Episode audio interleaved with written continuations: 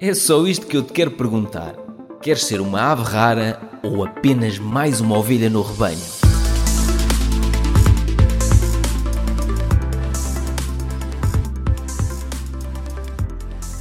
Ainda estás na Arábia Saudita? Ainda estou na Arábia Saudita, já, já fazem nove anos que estou na Arábia Saudita e aqui, Nove continuo, anos.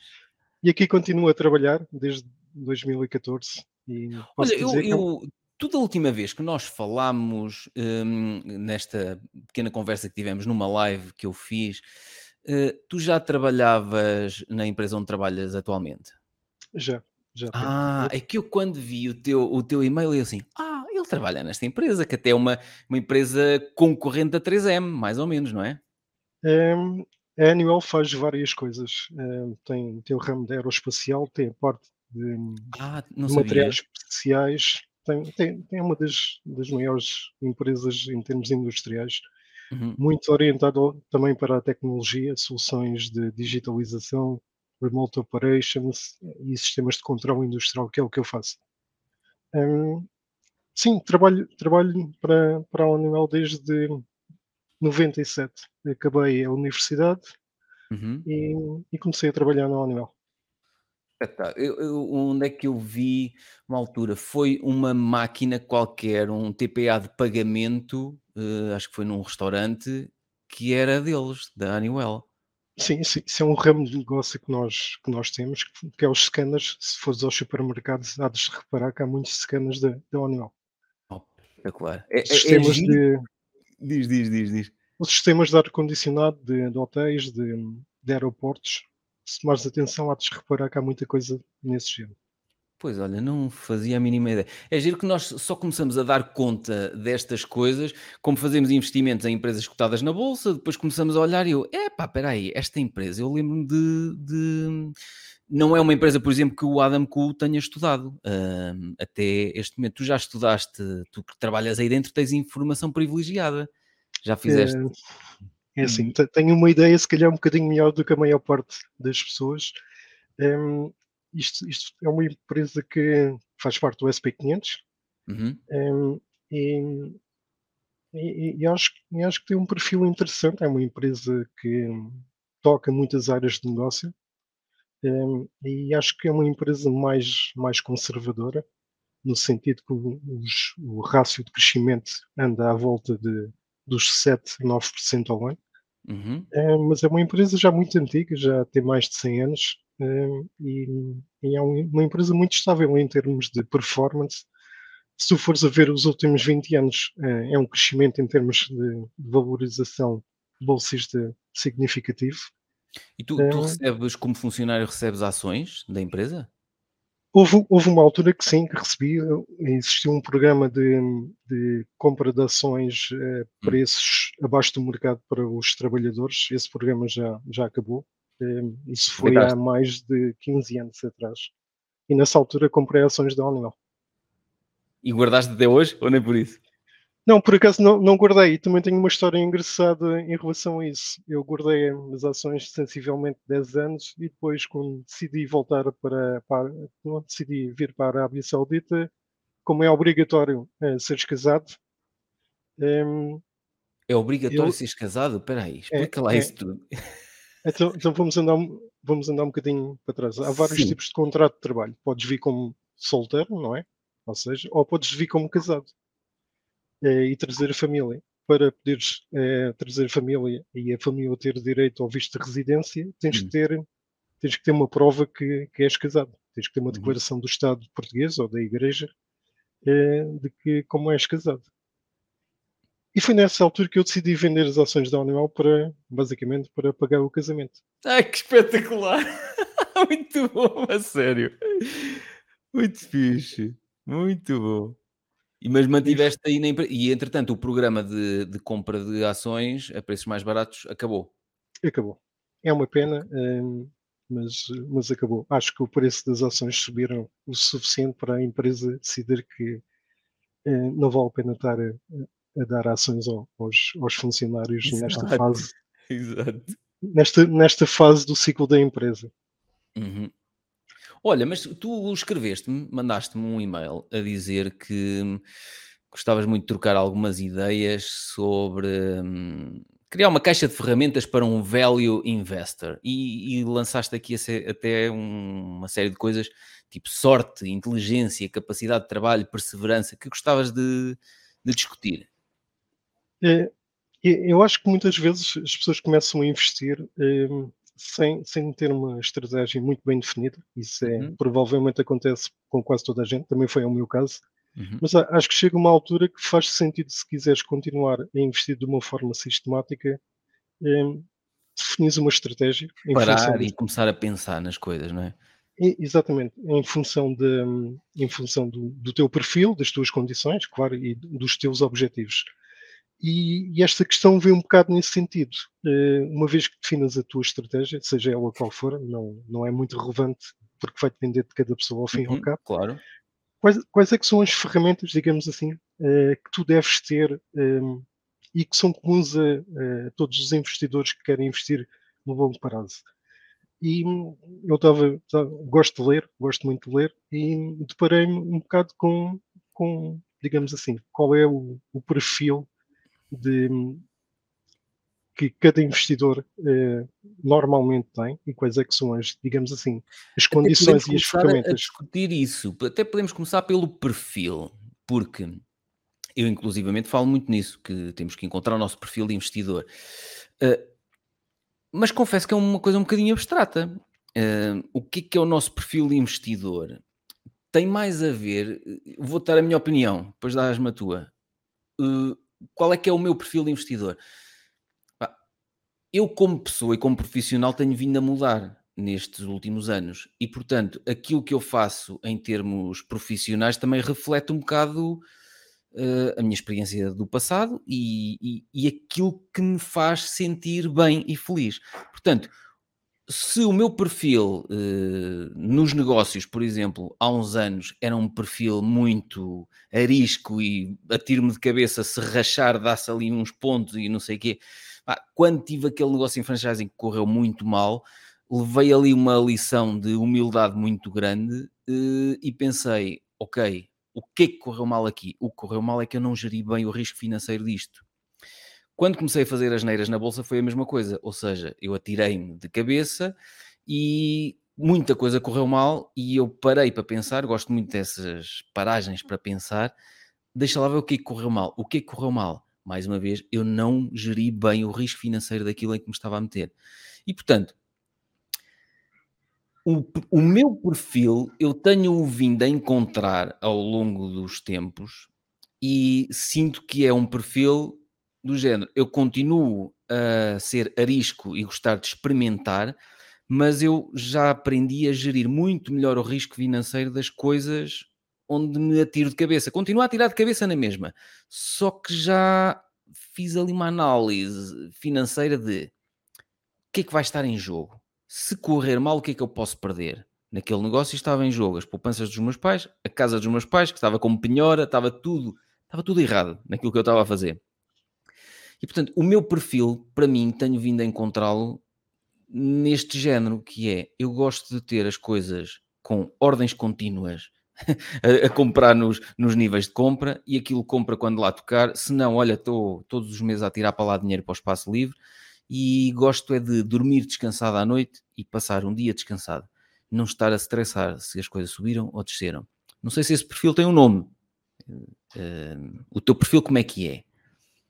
Um, voltando, voltando um bocadinho atrás à, à, questão do risco, o risco por definição é a probabilidade de, de ocorrência e a consequência dessa ocorrência, uhum. não é? é? Eu acho que muitas vezes as pessoas, quando falam de risco, é, não, não usam o termo um, bocado de uma forma é, demasiado coloquial, demasiado, digamos assim, aplicada a uma série de, de elementos. E eu acho que quando, quando falamos de risco, temos que ter em, em análise esses dois fatores. O que é que Qual está é em jogo, não é? O que é que está em jogo? Exatamente, exatamente. Qual é a probabilidade de acontecer? Qual é a uhum. probabilidade da Anuel falir daqui a 5 anos? Provavelmente 0,5%.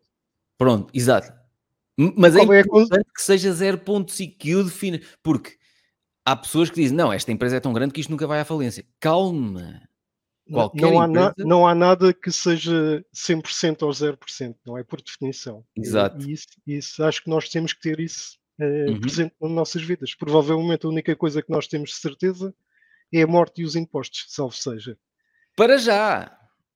Porque pode ser que um dia ainda encontrem a receita para nós nos tornarmos imortais. E dos impostos é engraçado, pá. Eh, Estava a falar nisso antes de entrar no episódio. Recebi a minha declaração de. a nota de liquidação, porque o ano passado eu vendi um dos meus negócios e já estava a contar quanto é que ia pagar este ano de, de IRS por causa disso. Então recebi a nota de liquidação e vinha cerca de metade do valor que eu estava a contar. E eu, olha, de certeza que se enganaram. E eu estava a discutir isso com o Daniel. Eh, estava todo contente porque afinal ia, pegar, ia pagar metade e mesmo assim, pronto, era uma batelada de dinheiro. Recebi hoje um e-mail das finanças a dizer que se enganaram e pedem desculpa pelo lápis e vão corrigir a minha declaração. Vou corrigir. É. Portanto, dos impostos, pois, dos impostos não nos safamos. E, e quando eles se enganam, eles corrigem rapidamente. Mas, mas, eh, uma das razões que eu estou na Arábia Saudita é exatamente isso. É porque não há impostos sobre o rendimento sobre o trabalho. Em E não é havia- assim, não é? Singapura não tenho a certeza. Eu acho que é assim. O Adam na maior Cole parte dos muitas países- vezes isso. Na maior parte dos países do, do Médio Oriente eh, não existe tributação sobre, sobre o- trabalho. Então eles tributam É- o quê? Não tributam nada? Inicialmente, eh, agora temos o IVA. Temos um IVA de 15%, que, Ok. que isso começou há sensivelmente 5 anos. Uhum. E, e claro, as, empre- as empresas pagam impostos, os vistos de, de entrada e saída do país, eh, se São quiseres caros? entrar, são relativamente caros. Uhum. E claro, os vistos de residência, as- a autorização para trabalhar na Arábia Saudita tem que ser renovada anualmente e é, e é relativamente cara. Ok. E, e, claro, tem, tem, muito, tem muito petróleo, tem muito gás natural e muitas das receitas do Estado vêm, Vem daí. vêm daí, não é? Uhum. Olha, mas então estavas a falar no caso do risco. Qual é o teu perfil? Hum, eu, tento, eu tento dividir as coisas, Pedro. Eu tento, hum, digamos assim, pôr várias, várias moedas, salvo seja, em, em diferentes, em diferentes tipos de investimento. Eu Uhum. fundamentalmente invisto em ações cotadas Uhum. na bolsa. hum, faz parte daquelas ações que estão listadas, no, digamos assim, no nosso Excel. Uhum. Eh, também tenho ações fora desse, desse, desse Excel, por razões históricas. Eh, ETFs, acho que o ETF é uma maneira muito, muito simples Uhum. e com um risco muito diminuído de conseguir gerar no longo, no longo prazo eh, retornos muito interessantes. E também tenho REITs, hum, de forma a ter, digamos assim, uma renda passiva de uma forma eh, programada ao fim e ao cabo. Quando é que começaste? Desculpa andarmos para trás e para a frente, mas quando é que começaste a, a investir n- nesse tipo de ativos?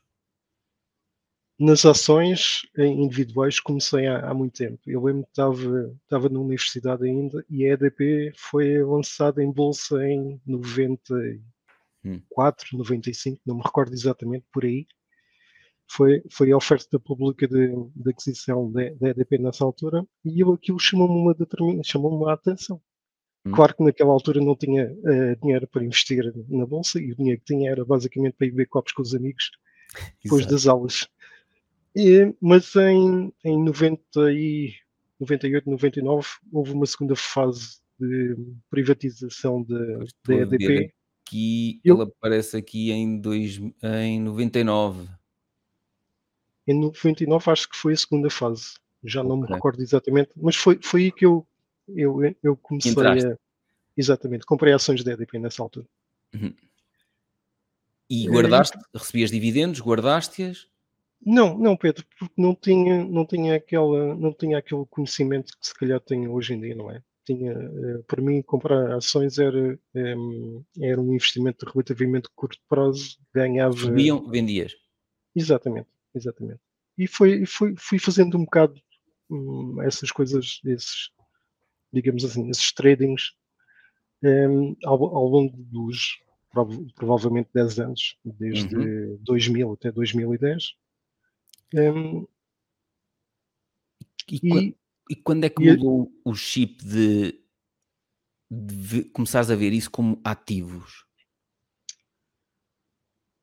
É, mais ou menos na altura a seguir, a seguir ao Covid, porque o Covid, com, com tudo de mal que teve, eh, permitiu também eh, teres algum tempo para pensar as coisas de outra forma.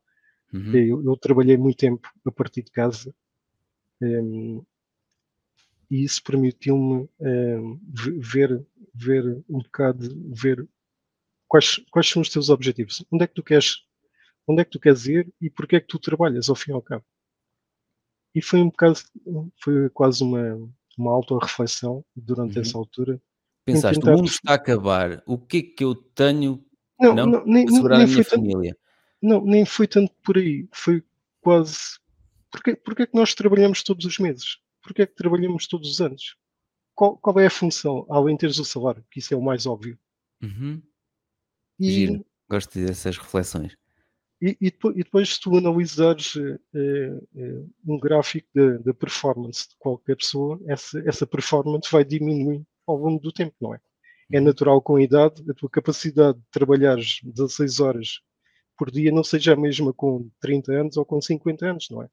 E preocupaste com isso. E daqui a 10, 15 anos, quando eu tiver menos vontade Exatamente. ou capacidade?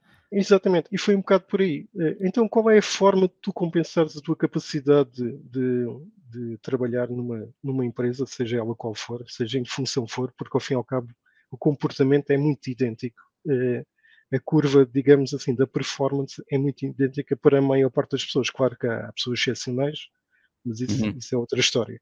E comecei a pensar, então qual é, qual é a curva que. qual é a equação que consegue compensar, digamos tu, assim. Tu és engenheiro de formação? Eu por acaso sou engenheiro.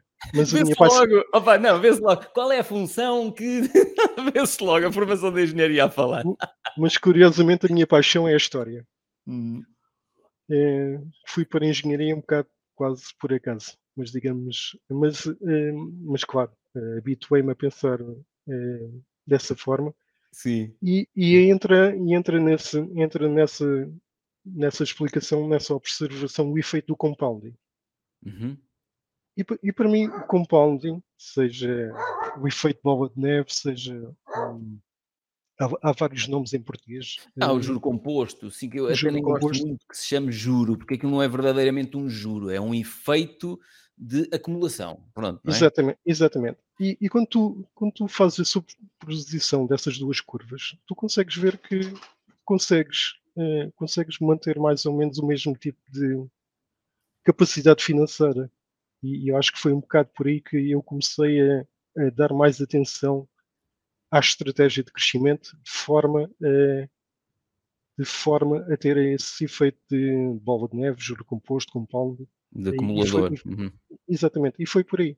Foi por aí que eu, que eu comecei a, a, perder, digamos assim, entre aspas, mais tempo com esta temática, e é uma temática que gosto muito.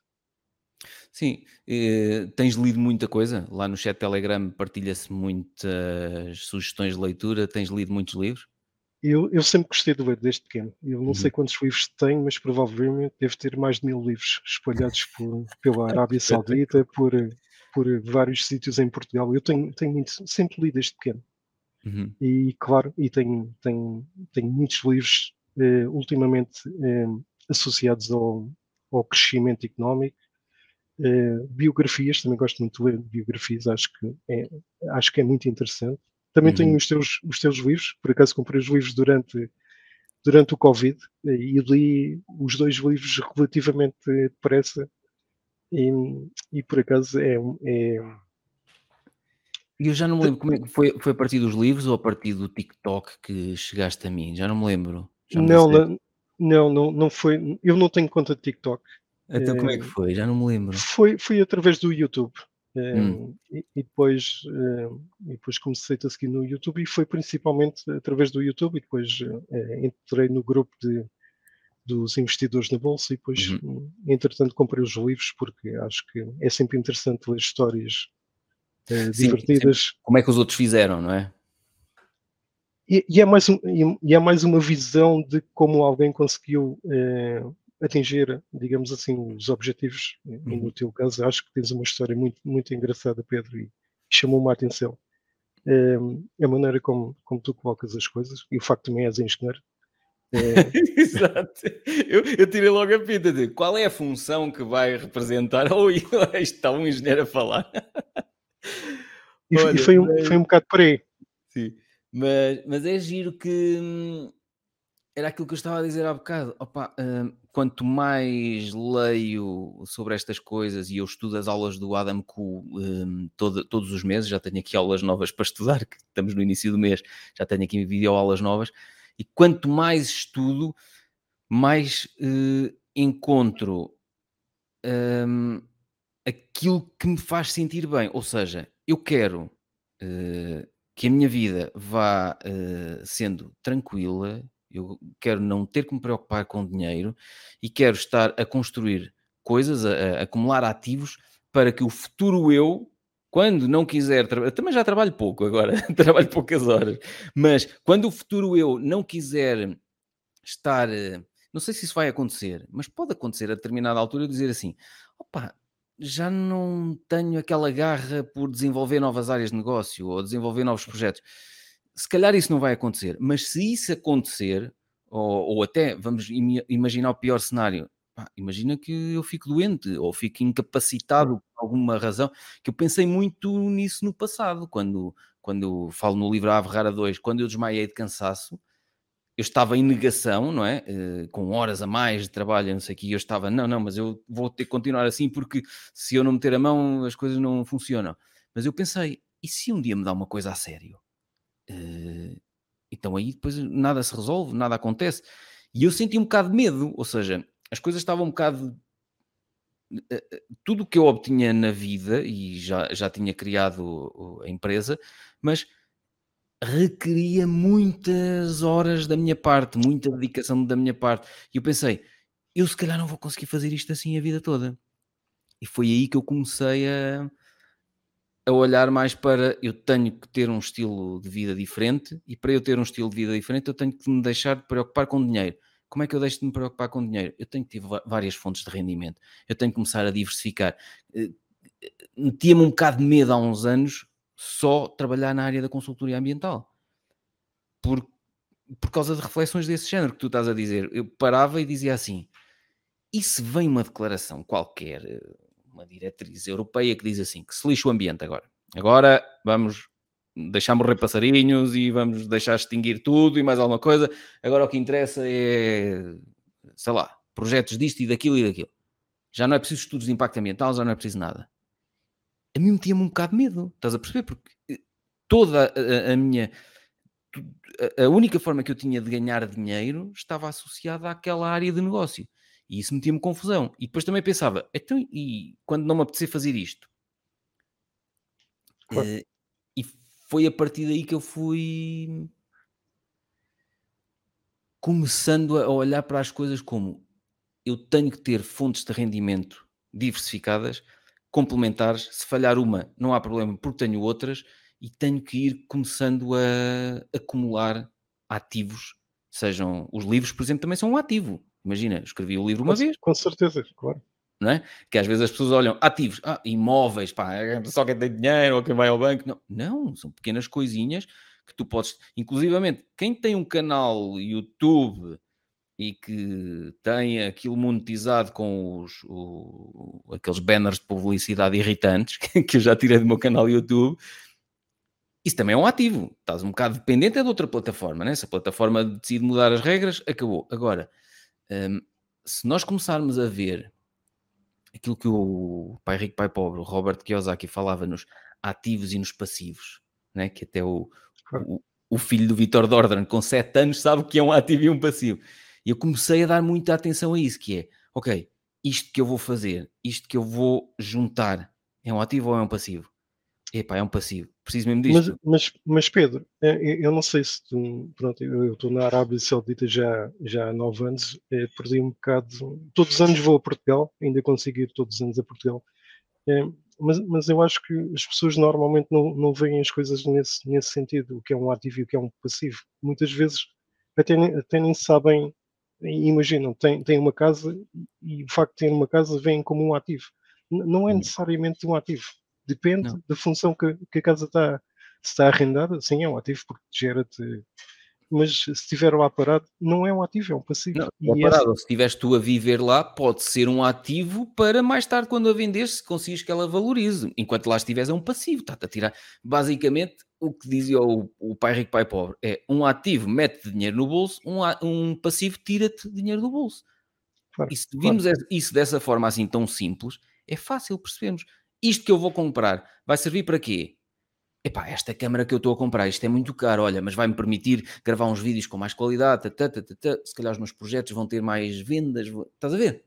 claro. Pronto, então isto pode ser um ativo ótimo para ajudar a alavancar o meu trabalho. Não é a câmara de vídeo em si que vai dar dinheiro, mas é o que eu vou fazer com a câmara de vídeo Sim. que vai... Acaba, por ser uma ferramenta de trabalho, é como se fosse um martelo, ao fim e ao cabo, não é? Se- Se Exatamente. trabalhares como carpinteiro, é, é- acaba por ser uma das ferramentas que tu tens. Mas, mas o, que, o que eu queria dizer é, normalmente as pessoas acho que não, não olham um bocado nesse sentido, não é? É, Mas então devíamos começar por aí. Não achas? Se imagina, estamos aqui a fazer um, um, um- um episódio que é um guia para mudares a tua vida. Hum, acho que então devíamos começar por aí. Imagina que eu e tu ainda não fazíamos isso. Então devíamos começar a qualquer decisão que nós tomamos avaliarmos. Isto vai ser um ativo ou um passivo?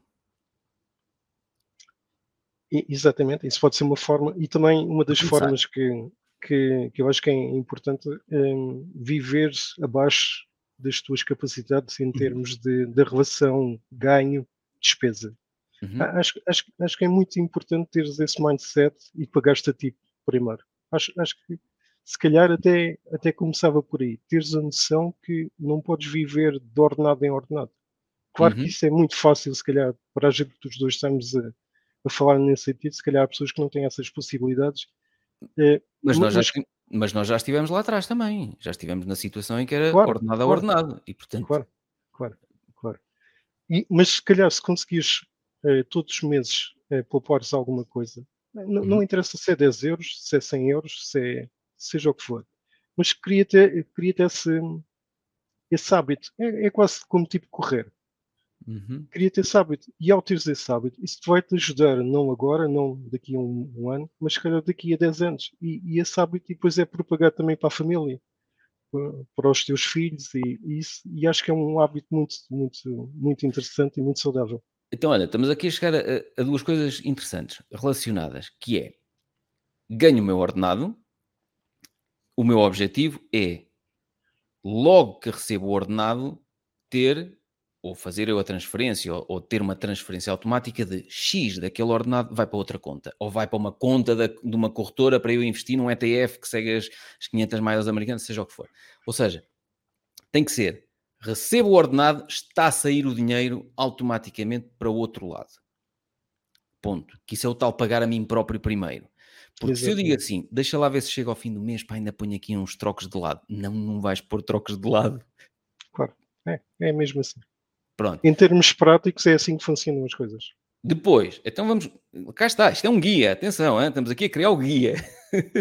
Eh, depois, ao longo do mês, já pagaste a ti próprio primeiro, portanto, é, é, é giro, é, olha, ainda bem que estamos a falar nisto. Há dias a minha esposa estava a falar, ela tem uma transferência automática eh, para a conta da de Giro, ela tem uma conta eh, dela também, e ela tem uma, uma hum, transferência automática no dia 1 de cada mês.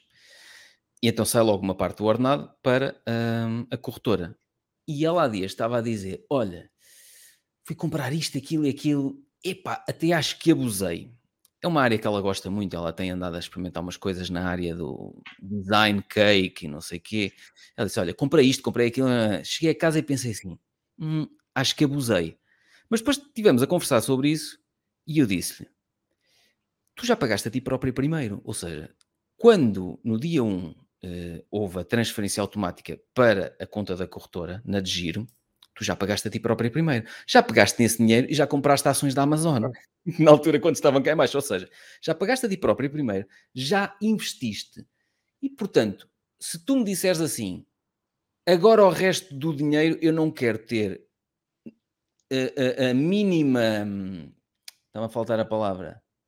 Um, o mínimo peso na consciência com o que eu faço com ele. Porque já paguei a mim próprio primeiro, já investi para o futuro eu o resto do dinheiro, estalei-o todo. Pronto. Já, já, já seguiste a tua estratégia. Exatamente.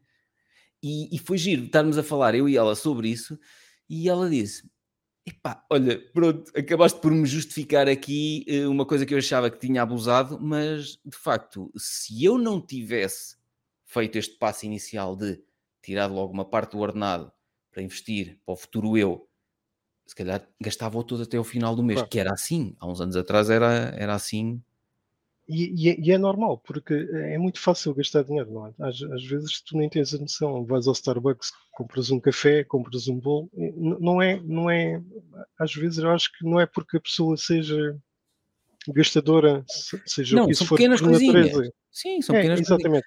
Mas olha, então, mas se virmos isso, uh, gastar sem culpa, pode ser uma coisa interessante de, de, de, definir, que é se tu priorizas pagar a ti próprio primeiro e investir para o futuro eu, uh, se calhar não há problema nenhum em tu gastares o resto. Sim, sim. Loucamente naquilo que... que adoras. Eu acho que sim, Pedro, porque a vida ao fim e ao cabo também tem que ser vivida, não é? Eu acho Isso. que não, eu, eu, não, vejo, não me revejo na, na filosofia do Feira em que basicamente deixas de, deixas de fazer tudo e mais alguma coisa eu só para não. te reformares aos 40 anos. Não. Eu não me revejo por duas razões. Primeiro, acho que não tenho, não tenho espírito para, para, para te reformar. Também, também, também. Isso, isso é a segunda. A, a, primeira, não tenho espírito para, digamos assim, é, não aproveitar a vida é, um bocado, não, não, é, não é fazer extravagâncias, não aproveitar a vida para atingir qualquer coisa que e depois se calhar chego lá e afinal não é exatamente isso que eu quero. E acho que o Olha, Fire. E mesmo a extravagância. Vou fazer uma pergunta provocadora. E qual é o problema de cometeres uma extravagância de vez em quando se tu cumprires aquelas. Mas, uh, mas é, é, exatamente, é exatamente isso que eu, que eu estou a dizer, Pedro. Se tu tiveres, uh, se tu te pagares a ti, uh, primeiro a ti próprio, se tu estiveres eh, alinhado com a tua estratégia de, de investimento no longo prazo, é, não faz mal ir comer uh, ao restaurante. Acho, acho que não temos que ter esse sentimento de culpa porque uhum. podemos poupar 25 eh, euros e, comendo em casa. Acho que isso não faz muito sentido porque cria ansiedade, cria-te sentimento de culpa, uhum. Cria-te um ambiente que se calhar não é mais favorável contigo e com a tua esposa, com, acho que também temos que ter esse equilíbrio e a parte difícil é encontrar esse equilíbrio e esse uhum. equilíbrio uhum. vai depender de pessoa para pessoa, não é? Um... E das condições uh, financeiras que consegues criar para ti, ou seja, um, tu tens o teu trabalho, no teu trabalho tens que uh, garantir que investes nas tuas competências para tu poderes uh, subir na carreira profissional, não é? Mesmo que não tenhas, vamos imaginar que não tens o sonho de criar um dia o teu negócio. Está tudo bem, mas tens o sonho de progredir na carreira, certo? Então, tens que investir em ti, investir nas tuas competências para poderes ganhar mais e ganhar mais depois não quer dizer necessariamente que vais gastar mais. É? E, olha, olha, Pedro, tenho, tenho alguns pontos interessantes da minha história eh, sobre isso. Sobre, exatamente sobre esse, esse tipo de. Eu comecei, comecei como serviço engenheiro, já, ou seja, fazia, fazia manutenções eh, principalmente na refinaria de Sines, eh, e isso, isso e, e, fui subindo os diferentes níveis da organização numa uhum. empresa multinacional, primeiro em Portugal, e agora desde, desde 2014 na Arábia Saudita. E, e, acho que é muito importante duas coisas. O que tu estavas a dizer, uh, tu investes em ti próprio, fora, fora do ambiente do trabalho, mas também dentro do ambiente do trabalho, ter capacidade de trabalho. Um uhum. bocado o que estava nesses quatro pontos que eu partilhei contigo, a capacidade de trabalhar. Acho que hoje em dia as pessoas. Capacidade de trabalho, era o terceiro ponto, exato. É, é, é as, pessoas, as, pessoas, pensam que as coisas são relativamente simples de, de alcançar. Nada na vida é simples. Uhum. Quer seja é, trabalhar num restaurante, quer seja trabalhar numa refinaria. Na, nada é simples. Não há, não há empregos é, fáceis. Ehm, e depois é a capacidade de tu te especializares num determinado nicho de mercado. Conseguires encontrar o teu nicho de mercado e seres uma mais-valia em relação, digamos assim, à média dos teus colegas. E essa, e essa e especialização... Calma, isso demora anos a progredir isso, na carreira, não é? Tu nem imaginas a quantidade de vezes que eu tenho que dizer à minha equipa que, que têm que ter paciência e que não podem ser todos project managers daqui a dois anos. Exato, é, exato. É, é muito, é, isso, isso, é uma das coisas que eu noto com, com as pessoas mais novas, principalmente aqui, a vontade de crescer muito depressa. Uhum e isso acho que não é bom porque é importante passares pelos passos todos de forma a consolidar a tua carreira de uma, porque senão não de é uma é maneira mais sustentável. Exatamente. Uhum. E, é, eu... Diz, diz, diz. E, e, é isso que, que eu vejo. Eh, eu nunca, nunca tive nenhum emprego, eh, digamos assim, próprio, sempre trabalhei por conta de outrem. Uhum. Eh, se, se, tu me perguntaste, tens curiosidade de, de experimentar alguma coisa? Tenho, tenho curiosidade, mas não tenho tempo. Uhum. Eu não quero abdicar do tempo que tenho com a minha família, com a minha esposa. Perfeito. Está tudo bem. Porque simplesmente não, não, não tenho tempo. Um, ehm, e, e acho, acho, que as pessoas não têm que ser todas iguais. Não temos que ser todos empreendedores, ou todos engenheiros, ou todos professores. Já falei noutros episódios. Tu, pelo que me estás a dizer, tens sido intraempreendedor, ou seja, tens sido empreendedor dentro das organizações onde trabalhas. Exa exatamente, exatamente, Por isso é que tens subido na carreira. E portanto, às vezes a palavra empreendedor está muito ligada às pessoas que desenvolvem uma startup e uma não sei o quê e tal, e um negócio. Né? Calma, todos nós. Repara, o, havia um livro que está esgotado, pá, emprestei-o há muitos anos, não sei a quem, nunca mais me devolveram. Havia um livro que era o do Joe Girard, deixa-me ver se eu uh, encontro aqui. E era o tipo que tinha o recorde do mundo é, é este. Uh, que tinha o recorde, o melhor vendedor de automóveis do mundo. Eu tinha, uh, o livro chamava-se em português Como Vender Qualquer Coisa a Qualquer Um. era, o, o, título era assim horrível, mas falava no Joe Girard e ele trabalhava num stand da Chevrolet. E muita gente perguntava-lhe isso: espera aí, tu és o melhor vendedor, tu tens o recorde do Guinness de melhor vendedor de automóveis do mundo, porquê que não crias o teu próprio stand? E ele disse, porque eu gosto de estar aqui numa estrutura onde eu não tenha que me preocupar com a parte administrativa, com os impostos, com tu, eu quero centrar-me no cliente, nas necessidades do cliente, vender-lhe o carro, vender-lhe uma boa experiência, daqui a 4 anos vender-lhe outro carro, quando a filha fizer 18 anos vender-lhe o carro para a filha, eu quero focar-me nisso. E, e, eu achei muito interessante a resposta dele, porque é tipicamente uma pergunta que nos surge, que é, então, o maior vendedor de carros do mundo ganharia muito mais dinheiro se tivesse claro, o stand próprio. Exatamente. Exato, mas não é o ganhar mais dinheiro que está em causa, porque ele já ganha muito dinheiro. A questão é que a determinada altura isso depois também é relativo, que é, eu já ganho muito mais dinheiro do que eu preciso para viver uma vida confortável, eu e a minha família, e para investir para o futuro eu? Sim. Então porquê que eu vou inventar? Porquê que eu preciso três vezes mais do que isto? Ou dez vezes mais do que isto? Exa exatamente. Sentes isso? Sinto um bocado, mas ao mesmo tempo também sinto um bocado de vontade de, de, experimentar alguma coisa de diferente no futuro. Eh, uhum. É, se calhar não nos próximos anos, porque também já, já fiz praticamente tudo que tinha para fazer dentro. Não, não tudo, mas pronto. Em termos de engenharia, já fiz muita coisa dentro desta empresa e tinha uma, uma curiosidade de fazer alguma coisa diferente. O Steven pequenino, o que é que fazia? Assim, uh, cenas estranhas que tu gostaste de fazer, gostavas de fazer? Olha, muito simples. Eu jogava a bola com os meus uhum. amigos, passava o tempo todo a brincar com os meus amigos na rua, lia, gostava de ler, o uhum. Asterix, especialmente quando era pequenino. Um, acho que tive uma infância muito, muito normal. Uh, brincar com os amigos uh, foi, foi tudo muito, muito simples e muito bom. E há alguma coisa que tu faças para além do trabalho que te faça perder a noção do tempo? Tipo, cortar as folhas ao bonsai? Sei lá, a inventar. Não, eu, eu, eu gosto de fazer desporto uhum. e faço, gosto de experimentar dif, diferentes tipos de desportos. Uhum. Um, o último ano uh, comecei a nadar, a aprender a nadar melhor. Agora estou a fazer um, um MBA, não tenho muito tempo, mas gosto muito de fazer desporto. já fiz cycling, já, já joguei ténis, joguei futebol na Arábia Saudita com um cabelo terrível. Um, já, já, fiz, já fiz muitos. Gosto, gosto de atividade desportiva. E aquilo que gostavas de experimentar era. Gostavas de experimentar alguma coisa que pudesses mais tarde monetizar ou experimentar numa de quero fazer uma coisa diferente, nem que seja um, um passatempo, um hobby? Não, não, gostava de, de fazer alguma coisa que, que, fosse convertida em num rendimento, mas uhum. não é exatamente é, mandatório. Mas sim, claro, eu para mim, eu vejo as coisas sempre, o teu trabalho tem que ser compensado de alguma forma, ou com satisfação pessoal.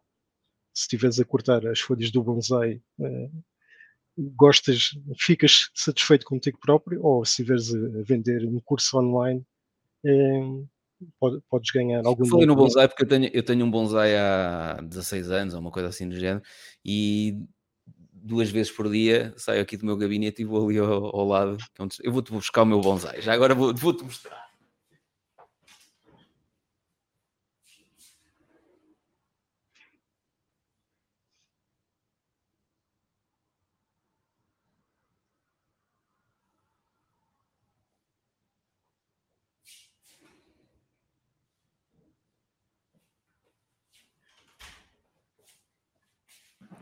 Mostrar aqui uma peça um bocado estranha.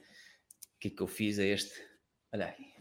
É, sim, senhora. Tem um aspecto um bocado. Ou seja, isto aqui, sui generis. Isto aqui era uma, era um, uma árvore que era assim, só que este lado daqui secou.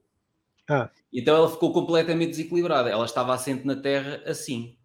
Estás a ver? E então sim, eu sim. decidi transplantá-lo e meter toda a parte que estava morta, esta parte aqui de lado, para fora sim, do vaso. Então ela assenta em cima da mesa como se Ah, está bem, já estou a perceber. Está apoiada na mesa. Este, esta parte aqui apoia na mesa. Exatamente. E, pá, e é uma é uma peça viva, isto é, é uma peça de arte viva que eu tenho desde 2007, portanto já lá vão 16 já há anos. anos. Sim. E... Olha, outra coisa interessante, Pedro, se calhar tu não tens a noção, ou se calhar tens. Um, alguém disse que, que a geografia é, define, define as pessoas. Um, hum. e, e estando fora de Portugal, eh, eu, eu não tinha essa noção quando trabalhava em Portugal, o impacto que pode ter o sítio onde tu nasceste. Um, eu acho que, de certa maneira, temos sorte em termos nascido em Portugal, porque temos eh, as condições básicas de educação, de saúde, que uhum. muitas pessoas que se calhar nasceram no Bangladesh, que nasceram na, no Sri Lanka, não têm. Exato. Um, e, e, e acho, acho que é uma das um, dos aspectos que, que mais me toca aqui na Arábia Saudita é ver, um, ver como há, há, uma diferença tão grande em termos de, de condições de trabalho. E, e, o facto de tu teres nascido num determinado país, isso cria-te, influencia a forma como, como tu podes crescer um, enquanto, enquanto, enquanto pessoa. Mas ao fim e ao cabo, ao fim ao cabo a geografia é o destino, não é? A geografia é o destino. Achas que te pode limitar para sempre esse. Não, não a mim, não a mim, Pedro porque hum. felizmente eu tenho um passaporte uh, da União Europeia, mas se calhar hum. o facto de não teres um passaporte da União Europeia uh, cria-te limitações. Pode limitar muito. Sim, é, é, é, uhum. verdade. Isso não é, isso não é tão evidente em Portugal, mas nos países do Médio Oriente é muito evidente uh, o facto de seres americano, seres europeu, versus não seres americano, não seres europeu. Uhum. Eu acho que a geografia, de certa maneira, é o destino, porque eh, define muita coisa sem tu teres noção disso. E acho que é uma das coisas que eu gostava de partilhar contigo, é esse facto de que tem tanta influência na nossa vida. Eh, se calhar, juntando àqueles 5 pontos que eu partilhei contigo, se calhar esse era o ponto número 6.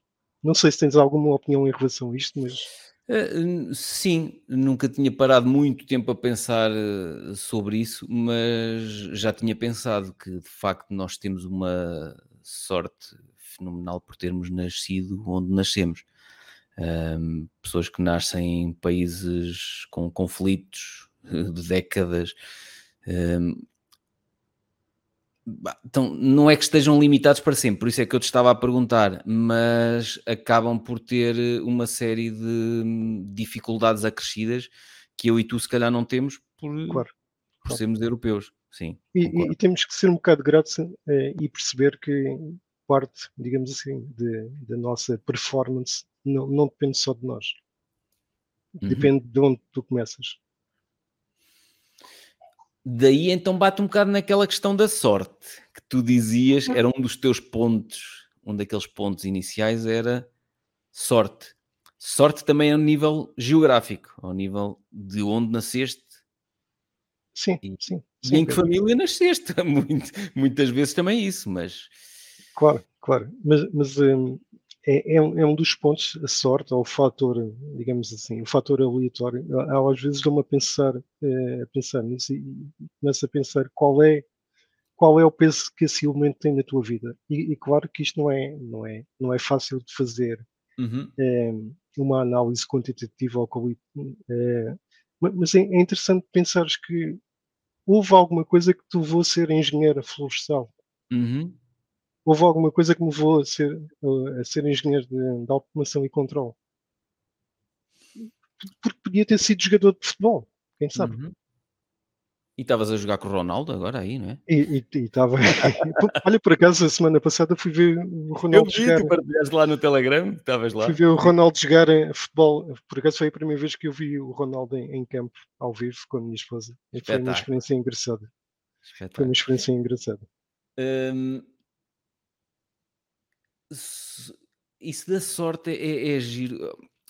sabes que nós, quando a vida nos corre bem, acabamos por uh, esquecer também o fator sorte.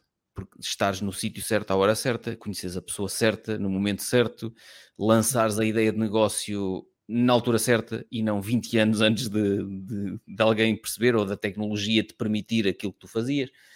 Um, quando a vida nos corre bem, se calhar eh, acabamos por esquecer um bocado que há muitas coisas na nossa vida que também foi sorte, de facto.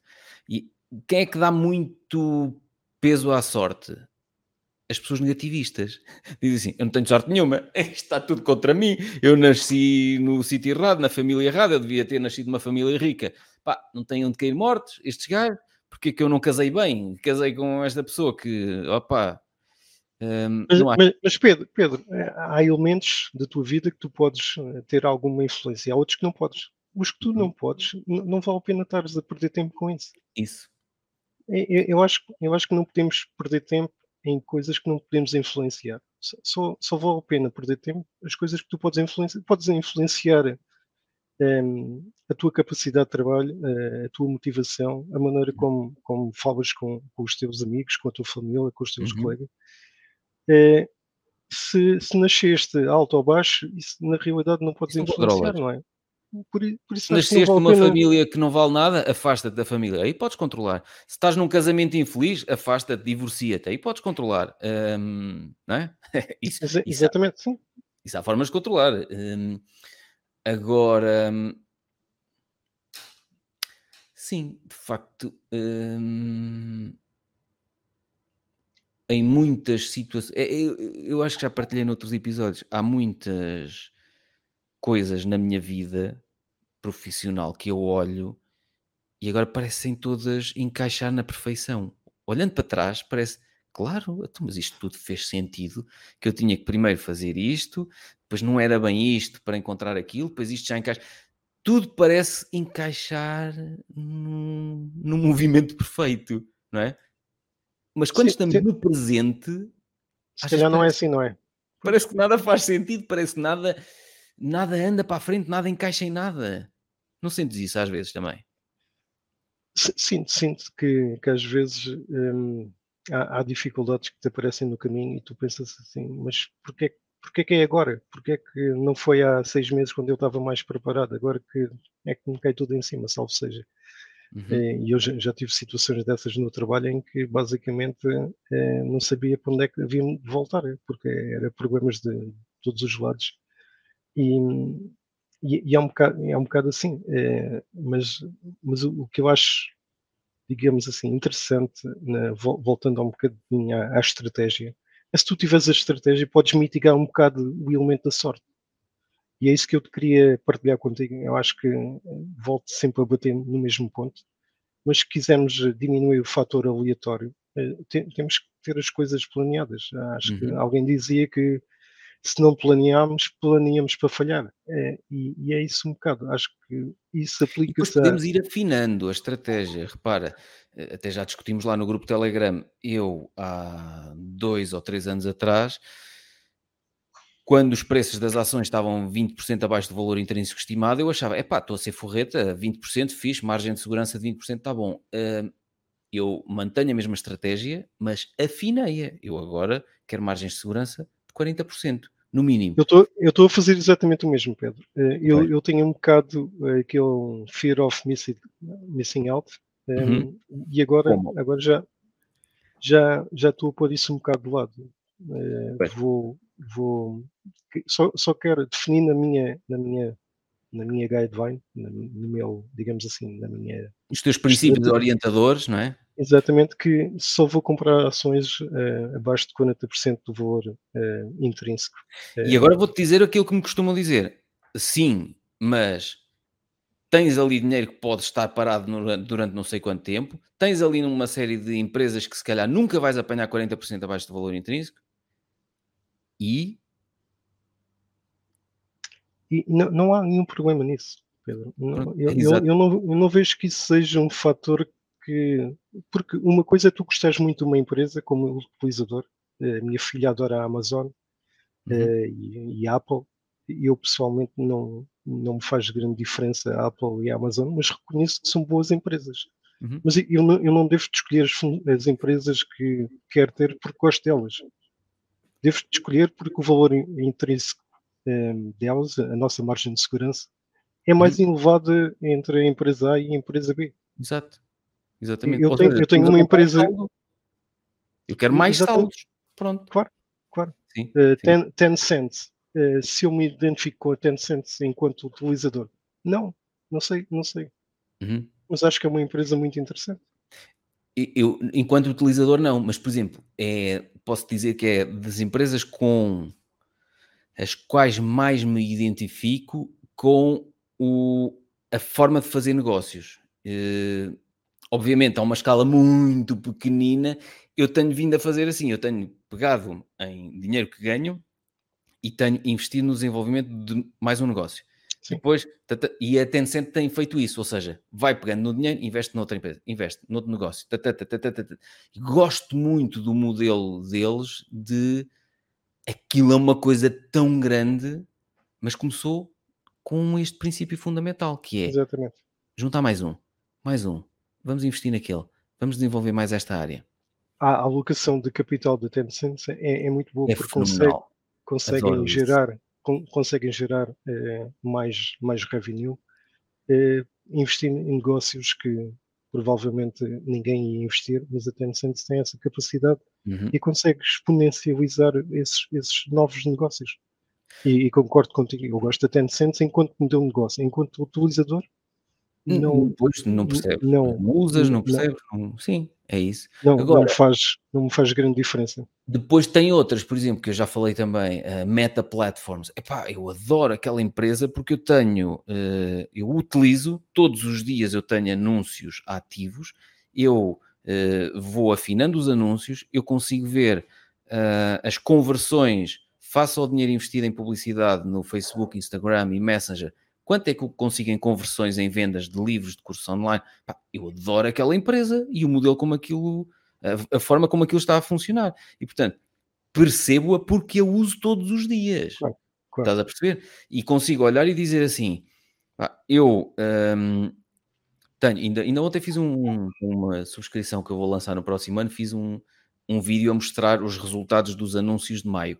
Eu tenho lá um anúncio que teve 7,73 uh, vezes, uh, 7,73 de conversão, ou seja, por cada 1 euro que eu investi em anúncio, eu vendi 7,73 euros. Ou seja, isto é uma taxa de conversão espetacular. Claro. E isto com base na Meta Platforms. Adoro utilizá-la para os meus negócios e ainda por cima posso ser acionista dessa empresa, ainda ganhar com a valorização das ações. Opa, adoro. Uh, e essa é uma empresa que eu percebo muito, porque uso muito todos os dias. Estás a perceber? Sim, sim, sim, sim percebo, percebo, Pedro. Um, para mim, a Microsoft, eu não tenho Microsoft, gostava de ter, mas é, é uma das empresas que, que eu acho que. Uhum. Eu gosto, no meu perfil, eu gosto de empresas relativamente maduras, digamos assim. Sim, também eu. Eu, eu, não, eu não gosto de empresas que têm crescimentos muito rápidos eh, e que são empresas relativamente novas. Uhum. Tenho uma empresa eh, no meu portfólio que é assim, mas eh, foi por razões especiais, digamos assim.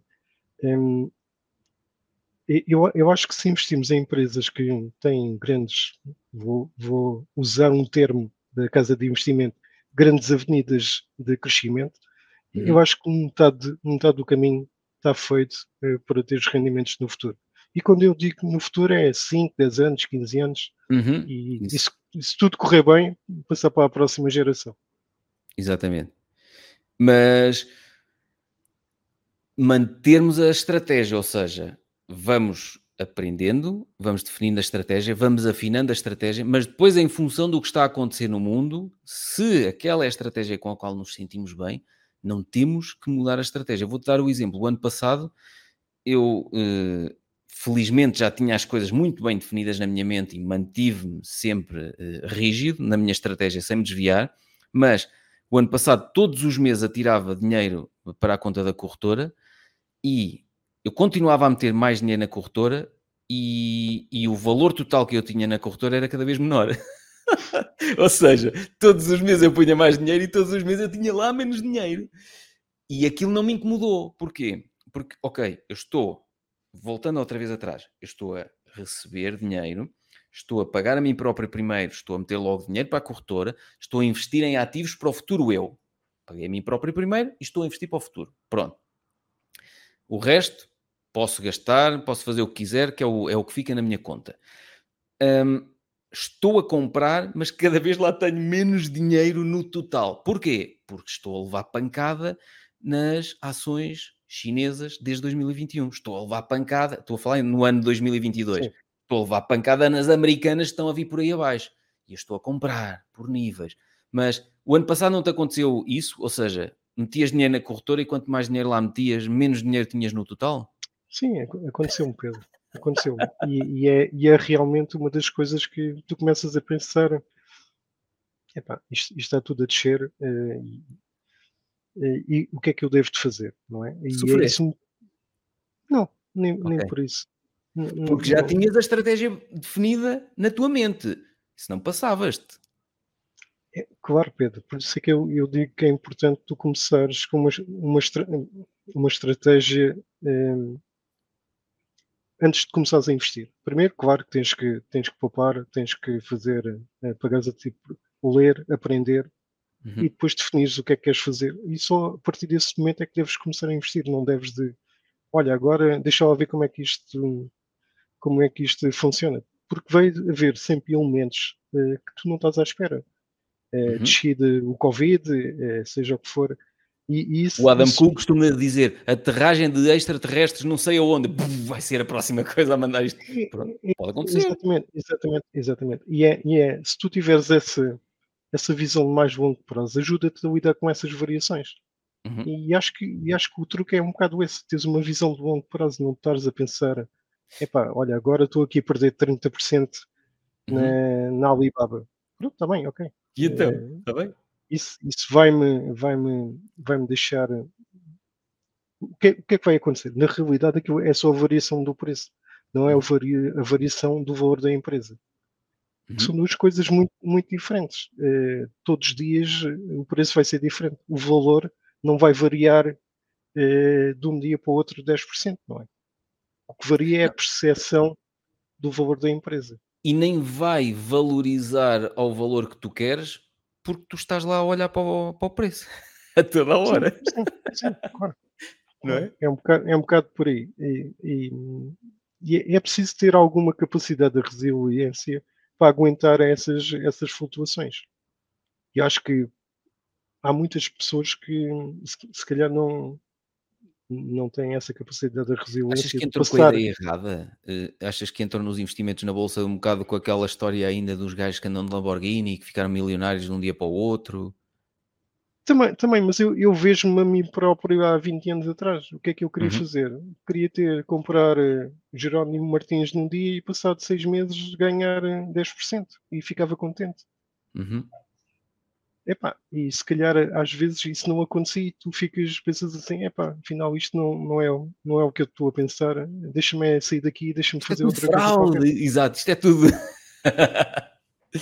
Sim, mas se calhar é, é- se calhar a, estratégia, a tua estratégia é que não está certa, não é? Não- o problema não é o mercado, és tu que estás a reagir mal, estás a fazer mal as coisas. Epá, e, e há pessoas que conseguem, conseguem ganham muito dinheiro a fazer day trading e, e tudo bem, não, é, é, uma, é uma estratégia diferente. Não, Uhum. eu não digo que está mal ou está bem, só digo é que no meu caso não faz sentido porque primeiro não tenho paciência para estar a olhar a gráficos o dia todo e já, Uhum. já não- é isso, não queres fazer isso o dia todo. Isso é um trabalho a tempo inteiro. Quem quiser fazer Claro, isso é um trabalho a claro. tempo inteiro. Eh, e, e também se, não, se nem quiseres estar a, a pensar em, em ações individuais, acho que o melhor é pegares numa ETF, Uhum. fazes o dollar cost average e está tudo bem. E é uma Exatamente. estratégia tão boa como outra qualquer, simples e provavelmente E que eh, historicamente os dados mostram que até é que traz melhores retornos, que é muito difícil com seleção de empresas individuais as pessoas superarem Claro. quem faz isso. exatamente. Então, o Ramit Sethi do livro I Will Teach You to Be Rich é isso que ele defende. ETFs. Acabou. Sim, sim, acho que acho que hum, é uma solução muito muito muito plausível eh, quem quer, quem quer investir. ETFs, para mim, como eu adoro negócios, eh, não me dão vontade nenhuma de lá meter dinheiro, estás a perceber? Ou seja, co- eh, vo- voltamos ao exemplo da meta. Epá, eu adoro aquela, a- o modo de funcionamento daquela empresa. Aquela empresa ajuda-me, inclusivamente, a vender mais. O que eu lhes pago em anúncio, eu tenho retornos de sete vezes. Epá, adoro-vos, deixem-me fazer isto com vocês o resto da vida. Então, Ou, eu se- ou seja, Pedro, ou, ou seja, Pedro, gostas de ser dono da meta? Gosto, é isso mesmo. É isso mesmo. Porque eu percebo o negócio. Estás a perceber? E portanto, eu, eu gosto de ser dono dos das minhas duas empresas privadas porque eu percebo as nuances de cada um dos negócios. Estás a perceber? Agora, se tu me disseres está aqui um cesto de empresas eh, para ti, Pedrinho, que tem isto, aquilo. É pá, mas eu queria só a meta. Isso, estás a perceber? Ahm, mas lá está, voltamos ao perfil. É o meu perfil. O meu perfil é eu gosto de negócios. Percebes? Pedro, e, e- e qual é que achas que é, digamos assim, a, percepção em, Portugal eh, dos investimentos da Bolsa? Eu sei que as, as coisas agora têm eh, se alterado um bocadinho, se calhar Tem, há mais informação, Uhum. mas qual é, qual é a tua percepção em termos eh, genéricos da população portuguesa? Pá, em termos, ainda há pouco, não sei exatamente as estatísticas, mas ah, começa a haver cada vez mais pessoas, e eu falo na sauna todos os dias com muita gente, e cada vez vejo mais pessoas que começaram há pouco tempo a fazer hum, investimentos, e algumas delas, inclusivamente, ah, fico surpreendido, não cometem aqueles erros que eu cometi no início. Não vendem. Pessoas que eu conheço, já, não, eu só estou a comprar, depois logo vejo o que é que faço eh, na reforma, logo vejo o que é que faço a isto. E eu assim, epá, ele não sabe quase nada, mas olha, já está, parte da estratégia já está correta, já está a olhar para o longo prazo, Claro. nem quer saber se aquilo desce, sobe, e depois já começa a haver eh, muita gente a seguir os vídeos do podcast do Observador, da Casa de Investimentos, Claro. um, já começa a haver pá, começo a ver, até nos comentários que as pessoas deixam nos meus vídeos, começo a ver pessoas que já leem coisas como o livro Just Keep Buying, que eu, que eu já falei. Um, começo, sei lá, comecei a ver neste último ano, ano e meio, muita gente um, a começar a ter interesse nisso.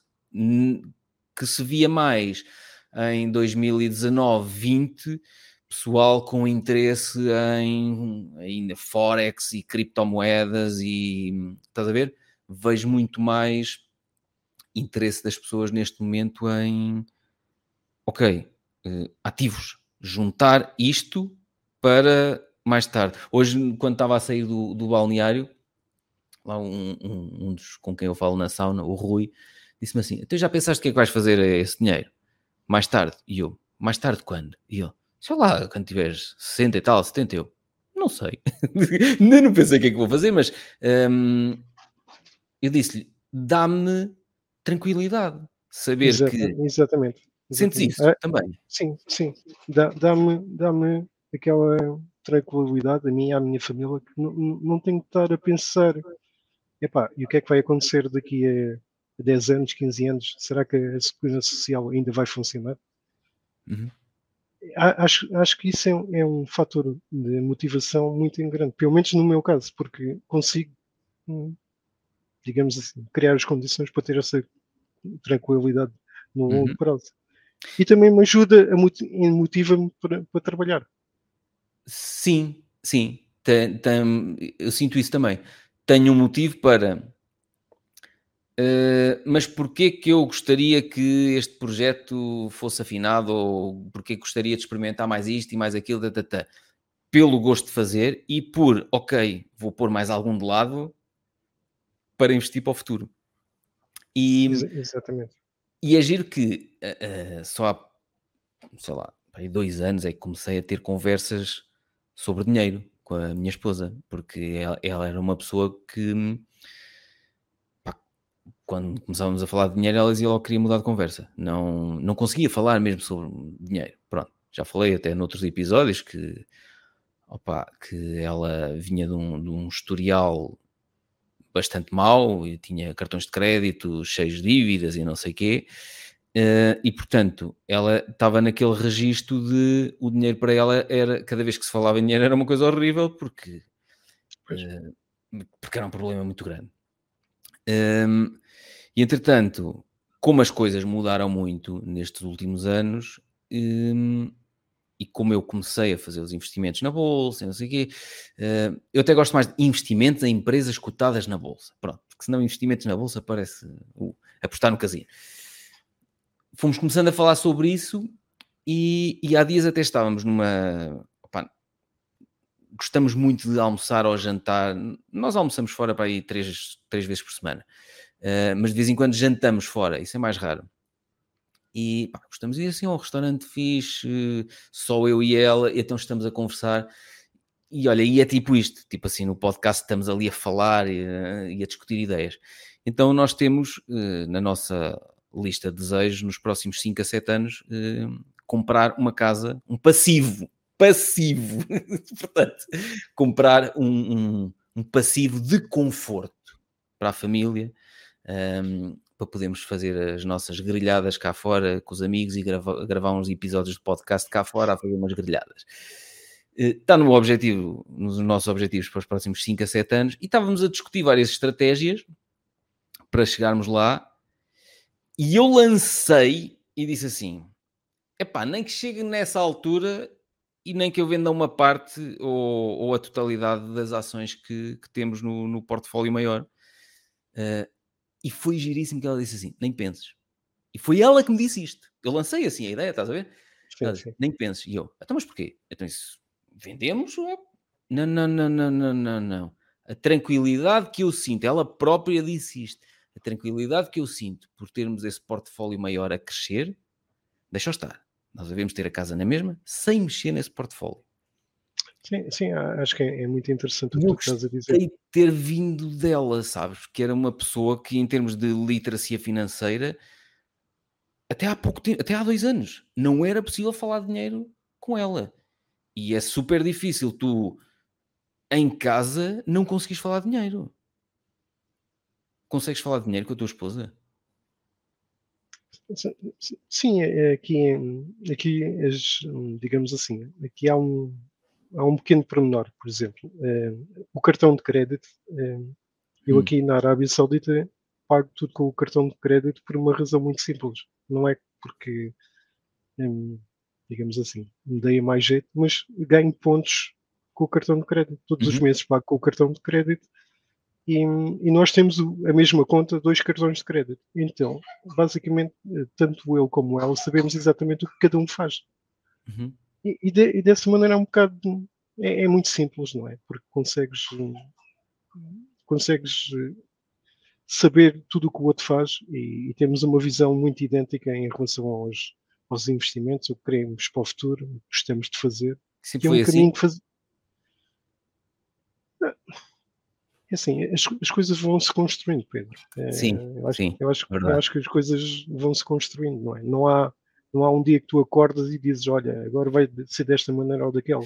É, mas no meu caso, eu e a Lúcia era dispar. Era eu num extremo e ela no outro extremo. Estás a ver? Era mesmo, não tinha nada a ver uh, a perspectiva financeira de um e de outro. E nós só, só há uns anos para cá é que começámos a alinhar-nos uh, mais e só para aí há dois anos para cá é que conseguimos falar abertamente e ela gosta de falar sobre dinheiro neste momento e fica, e fica toda contente com já entrou dinheiro na de giro, o que é que eu vou comprar? Estás a ver? Epá, isto para mim é um orgulho brutal. E, e acho que esse alinhamento de, do casal é muito importante. Eh, muito acho que mesmo. Acho que o Warren Buffett, desde que eh, as decisões, a decisão mais importante que ele teve foi com a pessoa com quem casou. Uhum. Não, foi, não, foi, não foi comprar a Coca-Cola ou, ou a Berkshire. A, a Por isso é que eu demorei 14 anos e meio a casar. Eu tinha que ter mesmo certeza. não, é verdade, é verdade. Já há vários anos que tenho um, um ambiente uh, conjugal que me permite ser bem sucedido uh, a nível pessoal e a nível profissional. Sim. Porque se eu chegasse a casa e, epá, e tivesse aquilo tudo, sei lá, a minha relação fosse, estivesse completamente de pantanas, pá, durante o dia eu nem tinha paciência para pensar, experimentar, ler, estás a perceber? Andava preocupado, andas preocupado é com como é que eu vou resolver isto e nem te apetece ir para casa. Claro, claro. claro. E, portanto, ir buscar aqui os pontos, voltamos ao casamento. Se estás mal casado ou casada, muda isso, divorcia-te amanhã. Porque tudo o resto na tua vida vai dar rasto, para o bem e para o mal. Claro, claro, eu concordo contigo. Eu acho que é como tu dizes, é, é um dos fatores mais, mais importantes quando, para a tua vivência, para a tua relação interpessoal, para, para a tua capacidade de, de aceitar os novos desafios. É, uhum. É, é, é, muito importante as coisas estarem.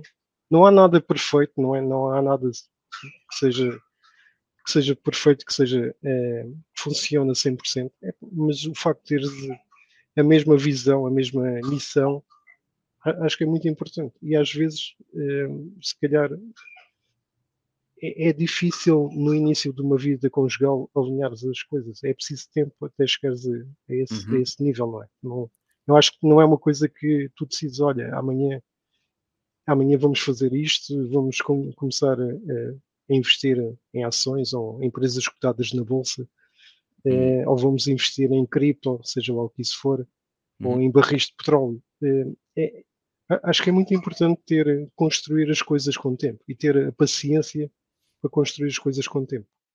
O, o tempo era uma das coisas. Não, por acaso não era que tu tinhas aqui, mas o tempo é um fator muito importante. Ah, tinhas aqui o é, espaço temporal do investimento. Foi, foi uma das coisas que, que, que eu acho que é, é, mais interessante e tem um bocado a ver com o que eu estava a dizer há bocado do facto da tua capacidade física e mental diminuir com o passar do uhum. tempo. É, nos investimentos é exatamente o contrário. Tens o tal efeito compounding. E é muito interessante porque o compounding pode ser não é necessariamente apenas a questão financeira, pode ser o conhecimento o intelectual, a capacidade física. Eh, o compounding eh, é uma ferramenta que, que te permite Sim. alcançar coisas que se calhar eh, não, não eram fáceis de alcançar de uma forma mais linear, digamos assim. Mesmo ao nível do conhecimento, referiste muito bem, o, o acumular de conhecimento ajuda-te a rapidamente, quando tens que decidir algo ou resolver uma coisa mais complexa ou começar a desenvolver um novo projeto, tu já tens tanta experiência acumulada que para ti já é fácil. E quem tem menos experiência olha e diz assim: mas como é que tu tiras estas assim da cartola do nada? É que eu já vi estes filmes ou filmes parecidos muitas vezes. Claro, claro. Não é? é? É uma grande verdade. Isso na minha vida profissional é muito, muito evidente. Muito. É. Pois. É muito, muito evidente essas situações que a história não se repete, mas, mas rima muitas vezes, e é uma grande uhum. verdade. Há coisas muito, muito idênticas, eh, desafios, eh, problemas muito, muito idênticos.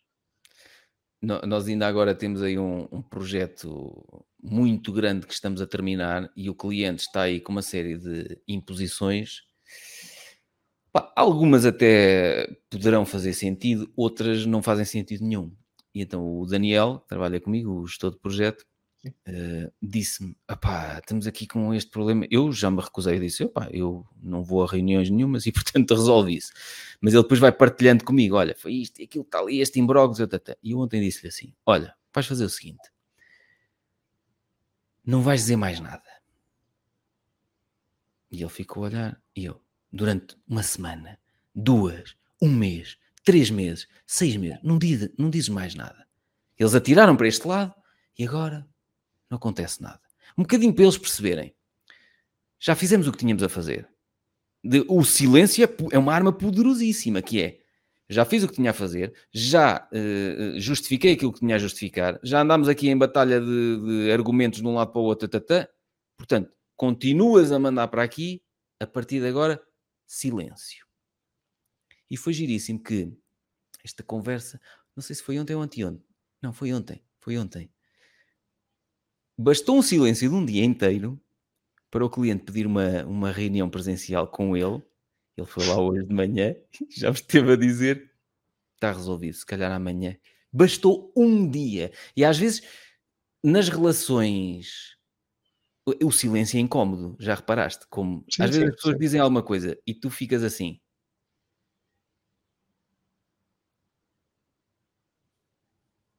É estranhíssimo. É. Estás aqui sem dizer nada, é, não é? Uma pessoa fica. Uh, Estás-me a ouvir? Uh, sim, estou-te a ouvir, só estou a manter o silêncio.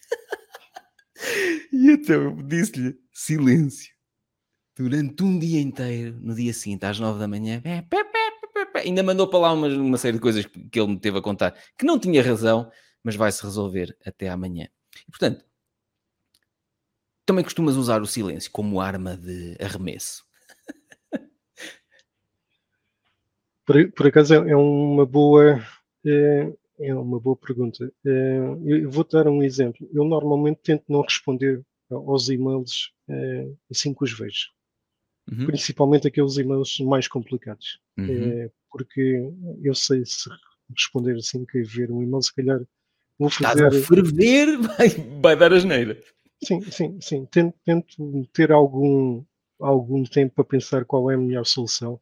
Uhum. Um, porque muitas vezes a solução acaba por aparecer por ela própria. Isso. E tu não precisas estar Concordo. É, a, ter, a, ter, uma reação extemporânea porque estás naquela ânsia de responder e entrar no, naquele debate. É, pronto, é, se calhar é um bocado parecido, o conceito é um bocado parecido com o silêncio, mas é, é o uhum. que eu costumo fazer, tentar não, não às vezes dá-me vontade de responder, mas tento, tenho que lavar as mãos para, para ver se consigo relaxar um bocado e, e, continuar, continuar com, com as, as, outras atividades. É, e, e, também acho que é muito importante a capacidade de ouvir. Acho que muitas vezes é, é mais importante ouvir do que falar e muita, muitas pessoas não, não, não veem as coisas ou não, ou não agem dessa forma. A uhum. capacidade de ouvir muitas vezes é, pode-te ajudar a resolver muitos problemas. porque ah, somos todos humanos, apesar de sermos eh, trabalharmos para empresas, eh, muitas vezes, eh, se calhar o que é preciso é um bocado de atenção. Sabes que hum, é uma coisa que uh, a minha esposa me disse há dias que notou evolução, eu sinto também, notou evolução em mim hum, desde o do podcast Conversas Despreocupadas que eu comecei com o Francisco há muitos anos, em que eu falava, falava, falava continuo a falar muito, que herdei isso da minha mãe, mas agora já consigo ouvir mais. Um, e eu tenho-me sentido bem, é, é, um, é um exercício que eu tenho feito. Uh, Fala-se muito da escuta ativa? Uh, e é um exercício que eu tenho feito porque eu tendencialmente interrompo uh, e às vezes quebro a ideia à pessoa. Eu posso usar isso como arma de negociação, pode ser interessante quando estou a tentar. Uh, epá, não, espera aí, isto aqui não está a ir. Às vezes com os clientes na consultoria ambiental estão lá com argumentos, não sei o quê, pum! E aí eu sou bom porque consigo interrompê-los e, e rebento-lhes com os argumentos. Mas na maior parte das vezes hum, ganhamos muito se escutarmos muito mais do que falamos. Eu estou-me a lembrar aqui, inclusivamente, de uma negociação que eu tive há uns anos, também na área da consultoria ambiental. Estávamos ali a discutir, não vou dizer exatamente o que, é que era, mas eram detalhes de, de um trabalho e havia lá uma cláusula por atrasos na entrega, por exemplo. Eh, que, que, era atrasos na entrega, exatamente. E era uma penalização por cada semana de atraso e nós, nós não nos atrasamos normalmente. Epá, mas não sabemos. E efetivamente houve atrasos, foi giríssimo, porque isso foi em 2019 e houve atrasos porque não pudemos ir para o campo por causa dos confinamentos do Covid. Mas lá está a dizer, foi um imponderável. Quem é que ia imaginar que vinha uma coisa daquelas? Estás a ver? Mas ao negociarmos aquilo uh, no contrato, eu sabia até onde é que estava disposto a ceder. Uh, e sabia que a partir dali não cedia mais. E quando começámos a reunião, nunca mais vou esquecer desse momento. Esse foi um dos grandes momentos de escuta ativa em que eu fui hum, premiado. Porque eu ia. Estava aqui o Pedrinho pronto a dizer: Eu aceito até aqui. Estás a ver? Porque eu é, vamos lá despachar esta porcaria e, e, e começar a trabalhar. E andar para a frente. E andar para a frente. Eu ia dizer: Eu aceito até aqui. E a pessoa começou a falar, falar, falar, falar, eu deixei ouvir, não sei o quê. Temos que chegar a um entendimento, Pedro, porque assim não sei o quê, porque senão... Tá, tá, tá, deixei a falar, falar, falar, e a pessoa disse-me o que é que queria, e aquilo... Era, era melhor do que tu estavas a pensar. Era menos de metade do que aquilo que eu estaria disposto a aceitar como condição. E eu, pronto, ok, vamos então assinar isso. Eu muito relaxado, mas a festejar por dentro do género. Ainda bem que eu não falei, porque o Pedrinho anterior tinha chegado e dizia: aceita até aqui, não, se for diferente disto, não aceito. E fazia asneira, porque ia, ia, ia conseguir uma negociação pior. É, é, eu, eu, também, também tenho casos mais ou menos parecidos. Assim? Não, e, assim também, em questões de negociação, de, às, vezes, às vezes acho engraçado um, hum.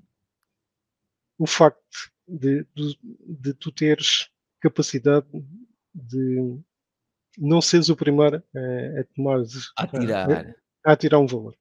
Uhum. Isso às vezes é, isso às vezes ajuda-te a alcançar o teu objetivo é, de uma maneira relativamente fácil. Mas acho, olha lá, acho... Steven, mas tu já tens que ter feito a preparação, o trabalho de casa. Tu tens que saber o que é que estás disposto a ceder ou até onde é que vais ceder.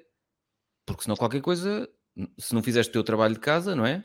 Não, claro, quando tu, quando tu vais, vais debater eh, uma situação em que, digamos assim, tem que existir é, um diálogo, uma discussão em função de, de um determinado valor objetivo ou espaço temporal, claro que tu já tens que saber qual é o teu, o teu elemento. Tu, eu às vezes sim tenho algumas conversas ou discussões que o outro lado não preparou nada, que está ali a, a, a, trocar bolas de um lado para o outro a ver até onde é que chegamos. Às vezes sinto isso, eu assim, hum, eu desconfio que aquele lado não sabe muito bem até onde é que e, quer ir. Eu, por acaso, por acaso, não. Eu não tenho. Normalmente noto que as coisas são relativamente okay. pensadas, eh, pelo menos nos casos que me tenha atravessado à frente, acho que uhum. eh, já sabem exatamente até onde é que. Às vezes o que pode acontecer é existir um, diretor sénior que toma uma decisão apenas para ganhar aquela.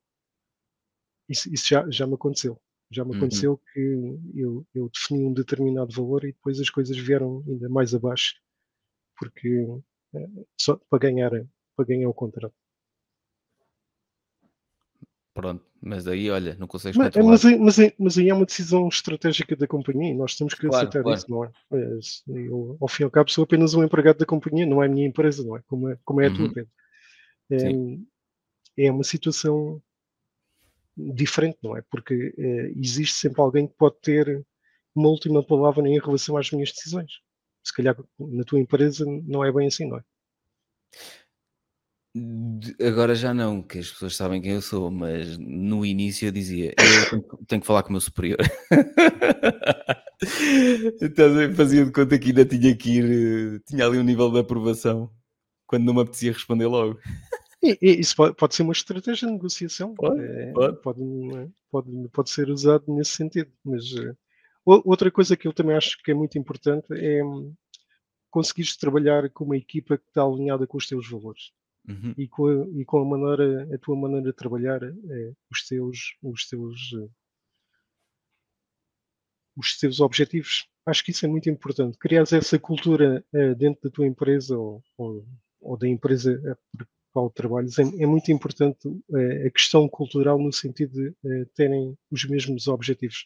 Claro que isto é, é relativamente fácil de, de dizer, depois é relativamente complicado de, de, de transformar. É, é, Exatamente. É bastante complicado construir porque opa, eu agora lá está.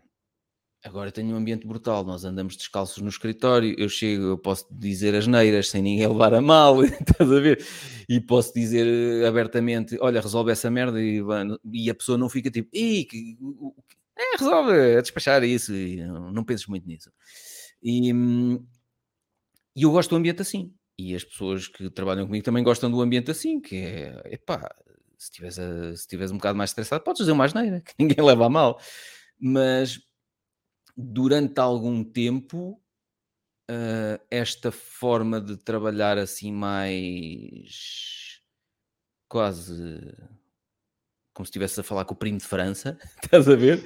Eh, levou a que algumas pessoas abusassem. E leva a, a que determinadas pessoas não percebam bem eh, quais são os limites. Determinadas pessoas eh, te passem por cima, aproveitem inclusivamente a tua boa vontade e a tua boa onda, e ele depois não leva a mal, e ele diz: Olha, vai, resolve isso e não me chateias. Pronto, uh, levam isso como desleixo, estás a perceber? É muito difícil, a mim levou muito tempo até conseguir uma equipa de profissionais excelentes e alinhados com este estilo despreocupado de fazer as coisas. Até porque eu já disse noutros episódios, para muita gente trabalhar comigo pode ser estressante, porque eu não quero saber deles para nada, eu não quero saber do que é que eles estão a fazer, eu não controlo o trabalho de ninguém. Agora, há muitos anos controlava.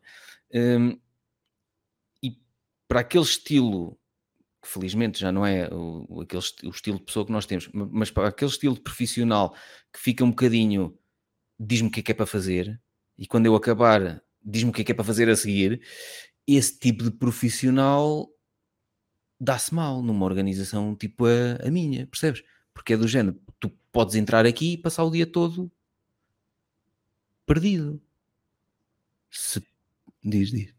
A minha, a minha realidade é um bocado diferente. Primeiro, pois. eu tenho que, tenho que trabalhar com, com pessoas de diferentes nacionalidades uhum. e minha, eu tenho que falar inglês o dia todo. Um, em, em, termos culturais, as pessoas da minha equipa também são, são muito dispares. Eu tenho pessoas de, de várias nacionalidades um, e, tem, e tenho um back-office, ou seja, um, um, departamento que trabalha, digamos assim, é, não na Arábia Saudita, mas na Índia, que faz tarefas é, para, para, para o nível da Arábia Saudita.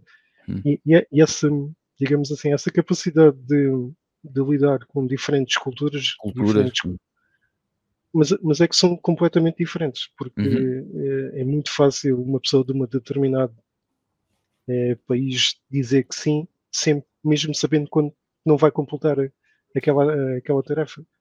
E, e nós, e nós não estamos um bocado habituados a esse conceito. Não estou à espera que, ok, eh, daqui a duas semanas tenho os documentos, pronto. E, e depois aquilo não aparece. Não, isso Uhum. não pode acontecer. Não, não. Estás a falar, por exemplo, do Brasil. Não, não estou a falar do Brasil em concreto Hum. porque trabalho com, mas percebo o que tu dizes com o Brasil. É, mas é, é um bocado, às vezes é um bocado assim. Mas também não É um bocado não cultural, tipo, não há problema nenhum. Então eu disse dia 5, entreguei no dia 8, mas não há problema nenhum. Qual é o. É, que estressado, e- pá. E, exata- exatamente isso, Pedro. Mas e depois tu tens pessoas que são diferentes dentro daquele país. Uhum. E, e isso ainda torna a equação mais complexa.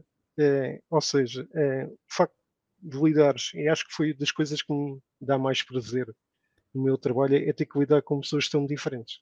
Uhum. E, e isso ajuda-me a crescer quanto profissional, mas eh, com certeza como pessoa e, e- e Aprendes a é, moldar-te. a- a- aprendo, aprendo a ouvir eh, Diferentes maneira- perspectivas. Exa- exatamente, exatamente. E, e lidar com diferentes eh, maneiras de trabalhar. E isso é Uhum. uma mais-valia muito importante. Aliás, eh, se calhar é, a minha mais-valia é a capacidade de lidar com, com pessoas tão diferentes. Além, além da parte técnica, claro. Uhum. Pronto, mas hum, lá está. Eu durante muito tempo, como já leste os livros da Averrara, sabes disso, eu durante muito tempo era perfeccionista e microcontrolador. Eu queria estar a par de tudo. E nessa altura, ao querer estar a par de tudo, também não atraía os melhores profissionais para trabalhar comigo, percebes? Porque. E até habituava-os mal. As pessoas hum, vinham trabalhar para a empresa e sabiam, ok, o Pedro depois faz, a- faz sempre a última verificação, isto ainda passa por ele, portanto, se levar aqui algum erro, não vou fazer uma dupla verificação porque depois o Pedro, o Pedro ainda vai passar aqui, é o, é o filtro final. E, e eu evolui muito a nível pessoal e levou-me em termos profissionais, mas foi um bocado à, chapada, ou seja, teve que ser, porque já estava com demasiada coisa em cima de mim, tive que dizer assim: não, tu tens que mudar, tu não vais poder ter as mãos em tudo, tu não vais poder controlar toda a gente, vais ter que começar é a dizer: estás à vontade, se fizeres as neiras, corrige. E de preferência, nem me digas. Mas eu olhando para trás e vendo o Pedro de há 15 anos ou o Pedro de hoje, é um Pedro completamente diferente. Se eu o visse aqui entrar no escritório, o Pedro de há 15 anos, ele estressava-me neste momento. Percebes? Porque hum, queria saber tudo e mais alguma coisa. Ma- Mas se calhar também sentia que tinha uma responsabilidade muito maior do que se calhar aquela que tu tens. Se calhar tu agora já percebes que as coisas não dependem todas de ti, eh, porque há pessoas que conseguem fazer Uhum. Até atividades. melhor e mais rápido do que eu. Claro, claro, exatamente. Não é? E eu- ainda, ainda bem, ainda bem que tens pessoas na equipa que são melhores do que tu, não é? que eu às vezes penso eu assim, "Eh, eh, pois eu nem teria feito assim, mas olha, isto até foi rápido. Claro. foi melhor do que eu tinha pensado. Hum, sim, tinha a ver com. Olha, vou-te dizer uma frase muito simples. Há 15, 20 anos atrás eu achava que era insubstituível. Hoje não acho. E só isso fez uma diferença muito grande na minha vida. A partir do momento que eu percebi que não era insubstituível em nada, hum, eu comecei a ter uma atitude diferente perante as coisas. Hum, quando veio, por exemplo, a Cristiana, a gestora de, de- de projetos que veio para cá em 2013, e ela começou a estruturar a empresa, hum, ela disse: Não, nós temos que ter processos bem definidos, instruções de trabalho para tudo e mais alguma coisa. Nós temos que ter as responsabilidades de cada um bem definidas, porque não estão. São todos amigos. Estás a ver? Naquele ambiente de crias uma empresa, as startups é muito assim, que é todos entram no início e depois, opá, cada um mete a mão, ajuda, olha, dá aí que eu dou-te uma ajuda, tã, tã. mas depois quando cresces, já não tens tempo a dar ajuda a todos e depois começam a levar a mal porque, não, mas tu no início ajudavas-me, tu agora, não é? É, é, é uma grande verdade. eu trabalho num, num, num, ambiente de trabalho muito formatado, com muitos processos que, que são, que são, muito, são, são bem definidos, claro, mas há, há sempre alguma coisa que pode sair fora de, do, uhum. desse processo e é preciso ter essa capacidade de correção, de adaptação para, para evitar situações menos, menos, menos boas, digamos assim. Mas em termos de processos, a minha empresa sempre foi muito orientada nesse sentido. Às vezes também tem coisas más, porque se calhar o tempo de resposta podia ser um bocadinho melhor. Pois, já é ao nível quase burocrático, não é? O processo já é tanto processo que já começa a ser buro burocrático. É, é, é, porque não é, não é fácil gerir uma empresa com 170 mil empregados, não é? Pois, exatamente, é isso. É não é, isso. é fácil gerir mas, mas olha, mas estás a ver, tudo, não é? é que são estilos completamente diferentes. Uh, o, o, o, perfil, olha, voltando aos perfis, o perfil de pessoa para trabalhar na empresa onde tu estás, que é uma empresa com cento e tal mil funcionários, que já tem mais de 100 anos a empresa, já tens processos muito bem definidos, o perfil de empresa, que se, o perfil de pessoa que se dá bem a trabalhar nessa empresa, não é necessariamente o mesmo perfil de empresa, de pessoa profissional, que se dá bem a trabalhar numa empresa com dois funcionários ou três e que começou agora. Porque as empresas quando começam agora não têm nada. Não têm, não têm material, não têm dinheiro, não têm. Têm vontade de fazer coisas, estás a ver? Claro, claro, claro Pedro. Tem coisas boas e tem coisas más, não é? é, é, é basicamente, é, acho que é diferente, não é? E acho que nós Muito temos diferente. que ter. Nós temos que. É, perceber quais é que são as, as condicionantes de, do sítio onde trabalhas, uhum. não é? É se, se, calhar na tua empresa, é, o teu empregado pode ir falar com o dono da empresa, não é? Eu não posso ir falar com o dono da empresa porque, para começar, são os acionistas, não é? É, é, é, diferente, eu acho que é diferente e, e concordo contigo. É, é preciso é, gostar de trabalhar desta maneira. É uhum. preciso uhum. gostar de trabalhar de uma forma sistemática em que, em que tu tens que, eh, tens que seguir os processos que estão definidos, não é? E não, não cabe a ti estares a, um, claro que podes sempre melhorar, é, ajustar, mas ao fim e ao cabo não, não, vais, não vais mudar radicalmente o uhum. funcionamento de, de, como é que se executa um projeto, é, porque já alguém pensou naquilo muito bem durante muito tempo. Mas essas valências que se conseguem a trabalhar nessas empresas grandes, são valências muito interessantes, por isso é que eu contratei, quando eu queria sistematizar tudo na minha empresa, contratei uma pessoa que vinha da indústria e que vinha das áreas das, das ISO 9000, da qualidade, ambiente, e essas grandes empresas, esses grandes negócios, eh, muita dessa sistematização, muita, todo o tipo de sistematização deve ser adaptado às empresas mais pequeninas, porque enquanto são pequeninas está tudo bem, parece que dá, tens tempo para fazer tudo. Quando crescem eh, para o dobro de funcionários, os problemas não são lineares, são exponenciais. Quando dobram outra vez, os problemas e com falta exatamente, exatamente. nós sentimos isso. Não, quando crescemos muito em 2012, não estávamos organizados, foi um caos terrível. E depois. Eu, eu, é, é engraçado que eu notei isso muito quando passei de Portugal para a Arábia Saudita, em que aqui a gente basicamente temos hum, à volta de 125 projetos eh, ativos neste momento, enquanto Portugal tínhamos eh, 3 ou 4. Pois. E, e é, e é exponencial, é, não é? É, é, é completamente diferente. É? Completamente diferente. É, a maneira de trabalhar nunca não pode ser a mesma, mesmo que, digamos assim, a tecnologia seja a mesma, a forma como aplicas eh, as soluções para, para, um projeto não pode ser exatamente da mesma forma, porque não podes ter as coisas de cabeça à espera, ok, uhum. agora, agora faço aqui e depois a seguir vou fazer o outro e está feito. Não, não dá para fazer as coisas dessa forma.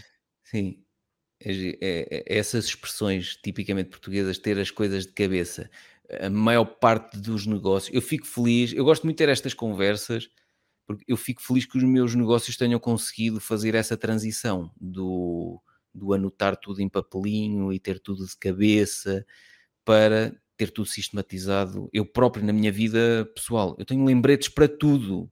Ainda há dias tinha que cortar as unhas dos pés. Pronto. Porque, opa, uma das coisas que eu detesto é cortar as unhas. Não sei se tu gostas ou não, mas eu detesto cortar as unhas. E...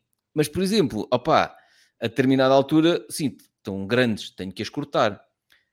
Nos pés a mesma coisa. Quando é que eu há dias estava no ginásio e uma unha, assim, lateralmente, uma unha do pé estava-me a raspar na do lado. E eu assim, caralho, já me está aqui a aleijar.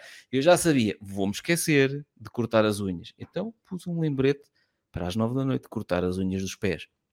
Eu sei que isto pode parecer um, um exemplo ridículo, mas hum, o deixar, pegando na tua expressão, ter tudo de cabeça, o deixar de ter tudo na cabeça para passar a ter tudo numa agenda digital ou, num, ou em lembretes no telemóvel é um passo para viver uma vida muito mais tranquila. E, e, e consegues organizar melhor o teu tempo. Eu acho que isso é, é muito importante. O facto de é, teres esse, essa sistematização, esse MOS, como nós chamamos, uhum. ajuda-te a organizar o teu tempo. E sabes que, olha, neste mês tenho que fazer a reunião com, por causa de higiene e segurança no trabalho, uhum. por exemplo. É, nem tens que, não me posso esquecer que este mês tenho a reunião. Não, não há problema nenhum, não te vais esquecer, isso está tudo apontado. E, é, e é isso, é isso que, que eu notei um bocado a diferença entre trabalhar, fazer 4 ou 5 projetos em paralelo ou fazer 125. Não há forma de teres tudo na cabeça. Não, não. Não. Eu tenho aqui um lembrete para as 18 horas que diz assim: levar garrafão de água do carro para casa. Porquê? Porque a minha esposa disse: Olha, eu se calhar à tarde já não vou sair, deixei um garrafão de água no carro. Tu, como vens a pé, não quer. eu pus aqui, está aqui o lembrete para as 18 horas. Mas repara, olha a felicidade no matrimónio. Eu vou chegar a casa com o garrafão de água, porque senão o mais normal é, depois desta conversa, estamos aqui, tata, tata, tata, não tinha apontado, ela disse-me isto à hora do almoço. Esqueceste. Não, havia problema nenhum, vinha cá embaixo outra vez, mas eu não gosto daquela coisa de ah, vou lá outra vez. Essa coisa que eu detesto é passar num sítio para ter que lá voltar para repetir uma coisa que eu me esqueci. Percebes? Sim, sim. sim. Acho que é, é, otimizar o teu tempo ao fim. E por isso tenho tempo para tudo.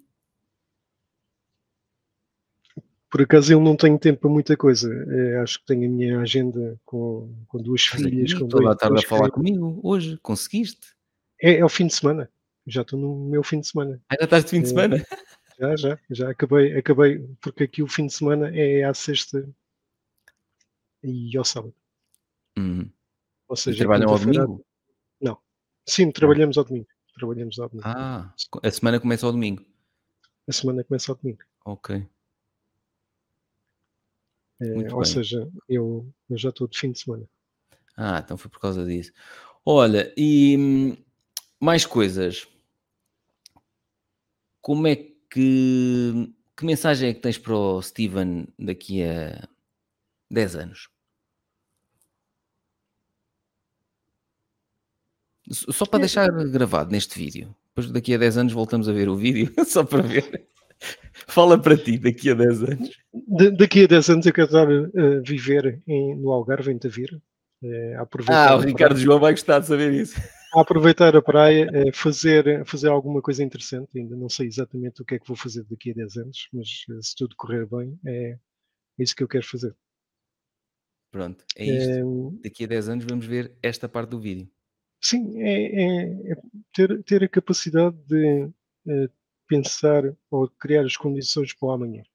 Uhum. E fazendo isso uh, passo a passo.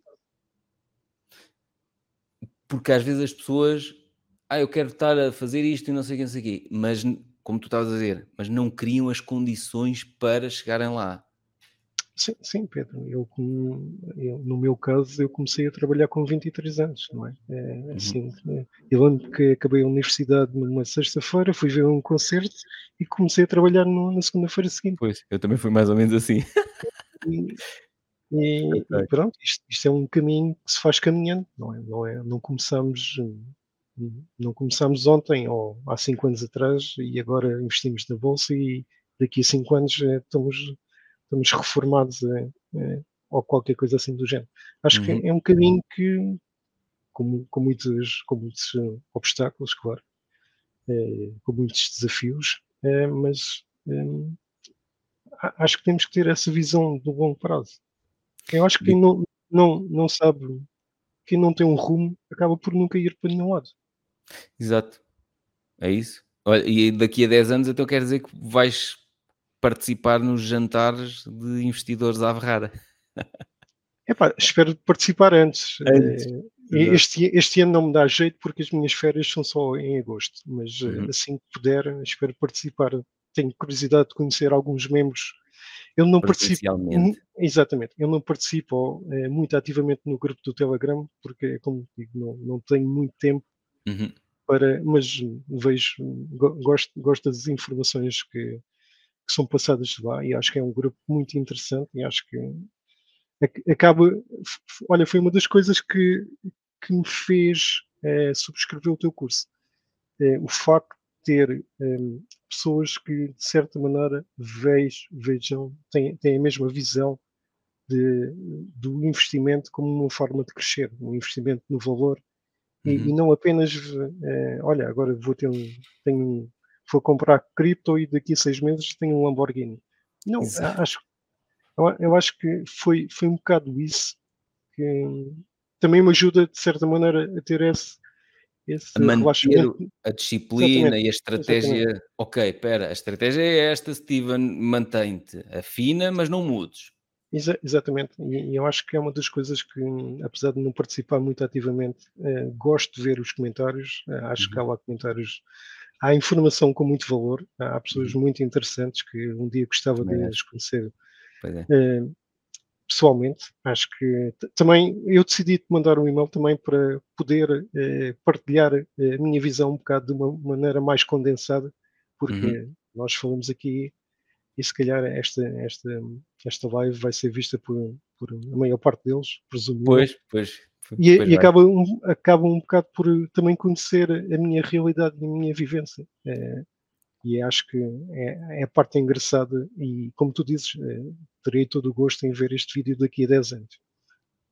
Espetáculo. Não, isso é giríssimo. Eu acho que devia fazer isto em todos os vídeos. Eu acho que devia dizer, agora, vais falar para ti daqui a não sei quantos anos. Porque assim depois vamos para trás nos vídeos e vamos ver. Lembras-te do que é que tu disseste? Até para eu te poder cobrar. Steven, vamos cá ver. Porquê que ainda não estás no Algarve daqui a 10 anos? Vai ser giríssimo. Pá, olha, eu tenho, tenho gostado muito de, da forma como as coisas se têm Eu- vindo uma a... uma pergunta, Pedro. Eh, quando começaste a, pensar, eh, eu, já seguia também as conversas despreocupadas com o Francisco, que sempre gostei de ouvir. Tu, tu pensavas que as coisas iam, iam digamos assim, eh, desenvolver-se neste sentido, teres uma comunidade de investidores? Não, Pensa- não. Pensavas que ias fazer eh, partilhar esta informação que tem muito valor e, e também te quero agradecer eh, por isso, porque ao fim e ao cabo acho que me ajudaste a ser melhor investidor com, com tudo que partilhaste. A Adam Ku eu não conhecia, foi através de ti que conheci, Uhum. gosto muito de ver os vídeos dele. E- e- e pronto, acho que é importante nós também agradecermos às pessoas que, que nos ajudam a ser melhores. Eu acho que é, é, Sim, é o que eu meu tenho- caso em relação, em, em relação aos investimentos. É, E eu fico muito satisfeito por saber, porque eu, eu tenho aprendido muito também para além do Adam Ku e, como te disse, todos os meses tenho muitas videoaulas para consumir dele e adoro cada coisa que consumo e mesmo, mesmo depois de consumir as videoaulas, consumo todos os vídeos que ele coloca no YouTube. Hum, mas eu tenho aprendido muito também com membros que estão lá no curso online, Investir na Bolsa, tenho aprendido muito com as partilhas que eles fazem eh, no grupo Telegram não tinha a mínima ideia que quando comecei o podcast com o Francisco, eu comecei o podcast com o Francisco porque eu gosto de falar, percebes? Hum, e, e eu já disse isto, pá, já não sei, ou se escrevi em algum sítio, já não sei. Ah, a minha mãe, eu herde- herdei isto dela, ela fala muito mais do que eu, atenção. minha mãe é terrível. Mas ela não arranjou um escape. E eu arranjei no podcast um escape. Eu gosto muito de falar muito. Eu gosto muito de conversar com as pessoas. E antigamente aquilo que eu fazia era conversava lá em casa. E a Lúcia às vezes já desligava o botão, estás a ver? E eu, opá, mas tu já nem tens paciência para estar a ouvir. E ela, opá, eu já ouvi isso não sei quantas vezes. Mas pronto, fala, fala, fala. e quando eu comecei o podcast Conversas Despreocupadas com o Francisco, para mim foi das melhores coisas que me podia acontecer, porque por isso é que as conversas são sempre muito longas. É vamos falar sem guião, vamos trocar ideias e vamos deixar isto gravado para nós e para outros. E depois, quando as pessoas começaram a reagir bem uh, às conversas sem qualquer tipo de guião, né? porque uh, no início até houve uma outra pessoa, quando lancei os primeiros vídeos com os primeiros áudio com o Francisco, que nós no início não tínhamos vídeos, disseram: Epá, vi no teu podcast novo, não sei o quê, três horas de conversa, não sei quando é que vou conseguir ouvir aquilo. E, e, depois comecei a receber comentários que eram ao contrário, quando eram episódios de 40 minutos, eram curtos demais, estás a ver? E então comecei a ver, bem, há uma série de pessoas que estão aqui, inicialmente não tinha vida, era só, estão aqui, ouvem-nos durante três horas e mandam-me e-mails a dizer que sinto como se estivesse ao vosso lado a ouvir a conversa. E, e às vezes até ia falando, só que vocês não me respondiam porque não me ouviam. Opa, e. Olha, voltamos à questão da sorte. Não sei se foi sorte uh, o Francisco convidar-me para o podcast dele, o Marketing Cast, e depois eu perguntar-lhe: Olha, como é que se cria um podcast? Ajuda-me aí. Olha, não queres criar um podcast comigo? Criámos o podcast em conjunto e mais tarde acabámos por parar com, com aquele podcast e eu criar o podcast à Averrara. Um, já disse noutros episódios, se eu tivesse que parar com tudo aquilo que faço e ficasse só com um projeto, só ficava com isto. Só ficava com as gravações no podcast. Porque são as... Pá, são as coisas que eu mais gosto de fazer e que ao mesmo tempo me trazem informações novas para eu depois ficar a pensar. Sim, sim exa exatamente. Acho, acho que hoje em dia é importante nós termos a capacidade de, de ouvir coisas novas, porque uhum. com os algoritmos do, do Facebook, do YouTube, uh, acabas por estar sempre a ver um bocado de, uh, mais do mesmo. coisas. Exatamente. Eu acho que eu acho que hoje em dia é cada vez mais importante a capacidade de ouvir opiniões diferentes, mesmo sobretudo uh, se não estejam alinhadas com contigo, mas é, é importante ouvir, ter capacidade analítica e ter capacidade de pensar por ti próprio em vez de estares a seguir A, B, C, D. Ou... Acho que é importante a capacidade analítica. E depois também encantado falar com. Às vezes recebo. A última vez foi no, no Instagram. Uma pessoa que me escreveu: Olha, a pessoa, não sei o quê, era boa para tu entrevistares no podcast. Epá, eu penso, eu não faço entrevistas. Se isto for num modelo de entrevista em que eu tenho que preparar quanto tempo vai ser, o que é que lhe vou perguntar, tá, tá, tá, eu não gosto assim, eu gosto de conversa assim, preocupada. E não gosto de chamar pessoas que eu não conheço ou que não tenham lido os meus livros, estás a ver? E houve uma pessoa que me disse: Olha, a pessoa tal, tal, não vou dizer quem era, a pessoa tal, tal era espetacular, tem uma audiência brutal e certamente também te ia trazer mais audiência. E eu disse-lhe, pá, mas a mim não me interessa a audiência. Essa pessoa eu não o conheço, nunca leu nenhum dos meus livros, nunca ouviu nenhum episódio do meu podcast, não faz sentido eu conversar com ela. E ele depois respondeu-me: Imaginei que era isso que tu me ias responder. Pronto, ok. Ele, ele já percebeu o estilo. E se fosse por audiências, se calhar fazia sentido eu ir uh, tentar uh, entrevistar ou, ou inter... exato, eu adaptar-me ao modelo de entrevista.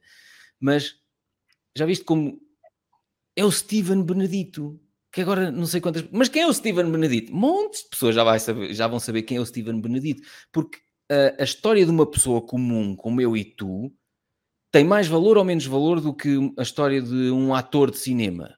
Pá, para mim tem muito mais valor a história de uma pessoa comum, porque a pessoa comum mostra aos outros, ok, ele passou por isto, ele ultrapassou, ele construiu uma carreira assim, ele construiu negócios assim, ele é humano. E às vezes, quando estamos a ouvir falar de atores de cinema ou pessoas, grandes desportistas ou grandes não sei uma pessoa olha e diz assim: Pois, mas ele já está num nível que eu nunca vou alcançar. E eu gosto muito mais quando a pessoa comum partilha a jornada dela. Porque para os outros é mais fácil ligarmos a isso. Exatamente, é mais é isso, exatamente o que estavas a dizer. Não É sentes? mais fácil sentires, em, digamos assim, empatia com uma Uhum. história de uma pessoa que, que tu não conheces, mas vês que há ali alguns pontos em comum. E que para Eh, ti, assim, ok, é possível, porque ele é uma pessoa comum, estás a ver?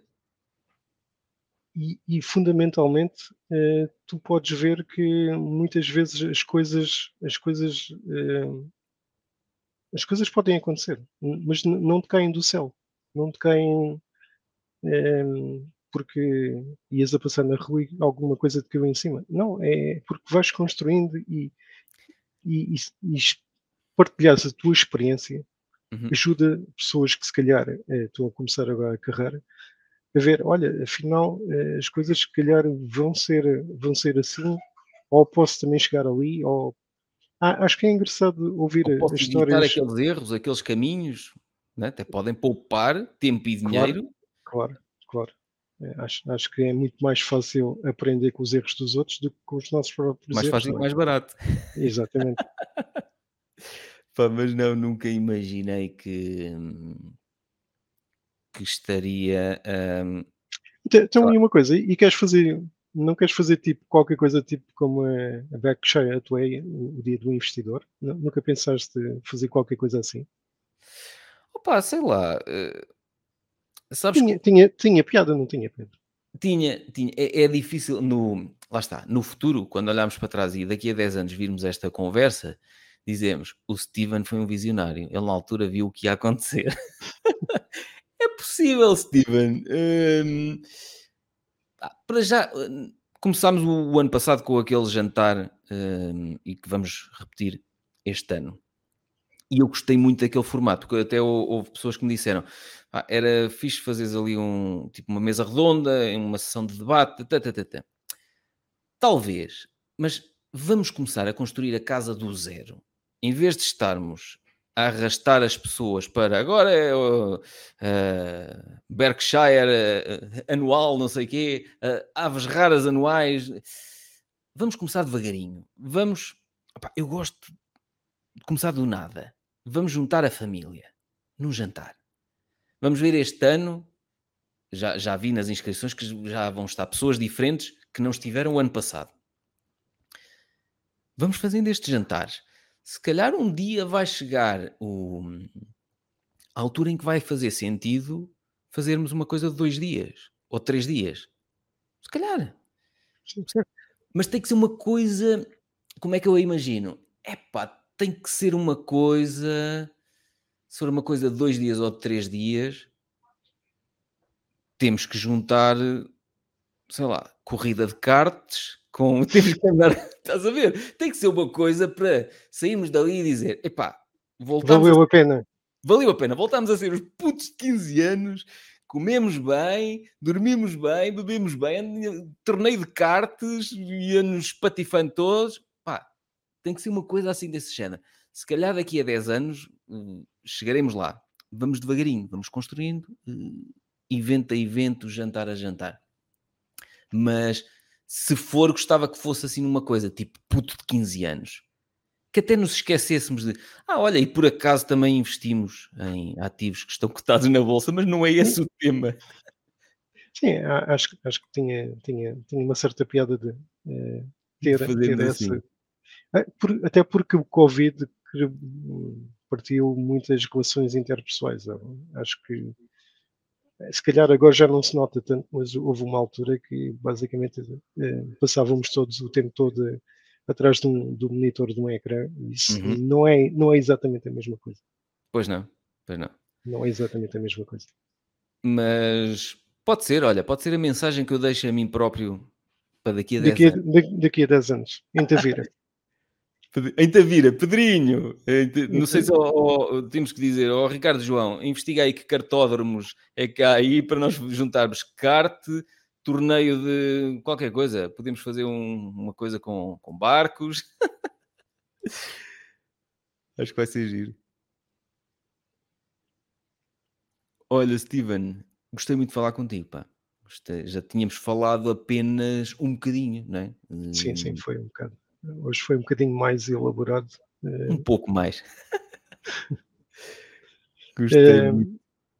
Foi, foi um prazer, Pedro, eh, falar contigo, apesar de não ser eh, pessoalmente, acho que pessoalmente as coisas são mais interessantes ainda, mas é um bocado difícil. Teremos essa oportunidade, certamente, sim, no futuro. Sim, com, com certeza, com certeza. Muito fixe. Olha, manda cumprimentos aí em casa. Grande serão, abraço para ti. Serão entregues. E havemos de fazer uns episódios de seguimento antes dos 10 anos. Que é para, aos 10 anos depois faz-se um, um mix de vários episódios, de várias conversas, porque acho que vai ser giríssimo nós olharmos para trás e, e vermos, olha, naquele momento presente eu ainda não imaginava o que vinha a seguir. Sim, porque a vida, a vida reserva-nos surpresas muito engraçadas e eu acho uhum. que sim, acho que seria um prazer eh, ter, ter esse, este histórico em vídeo da, da evolução de cada um de nós. Cada um de nós. Sim, sim. Até, imagina, até do puto do Vitor Dordran. Aquele miúdo apareceu no primeiro jantar, depois aparece num vídeo a dizer o que é um ativo, o que é um passivo. Imagina quando aquele puto tiver 20 anos, ele a ver, eu estive no jantar com estes gajos, estes gajos agora já estão velhos.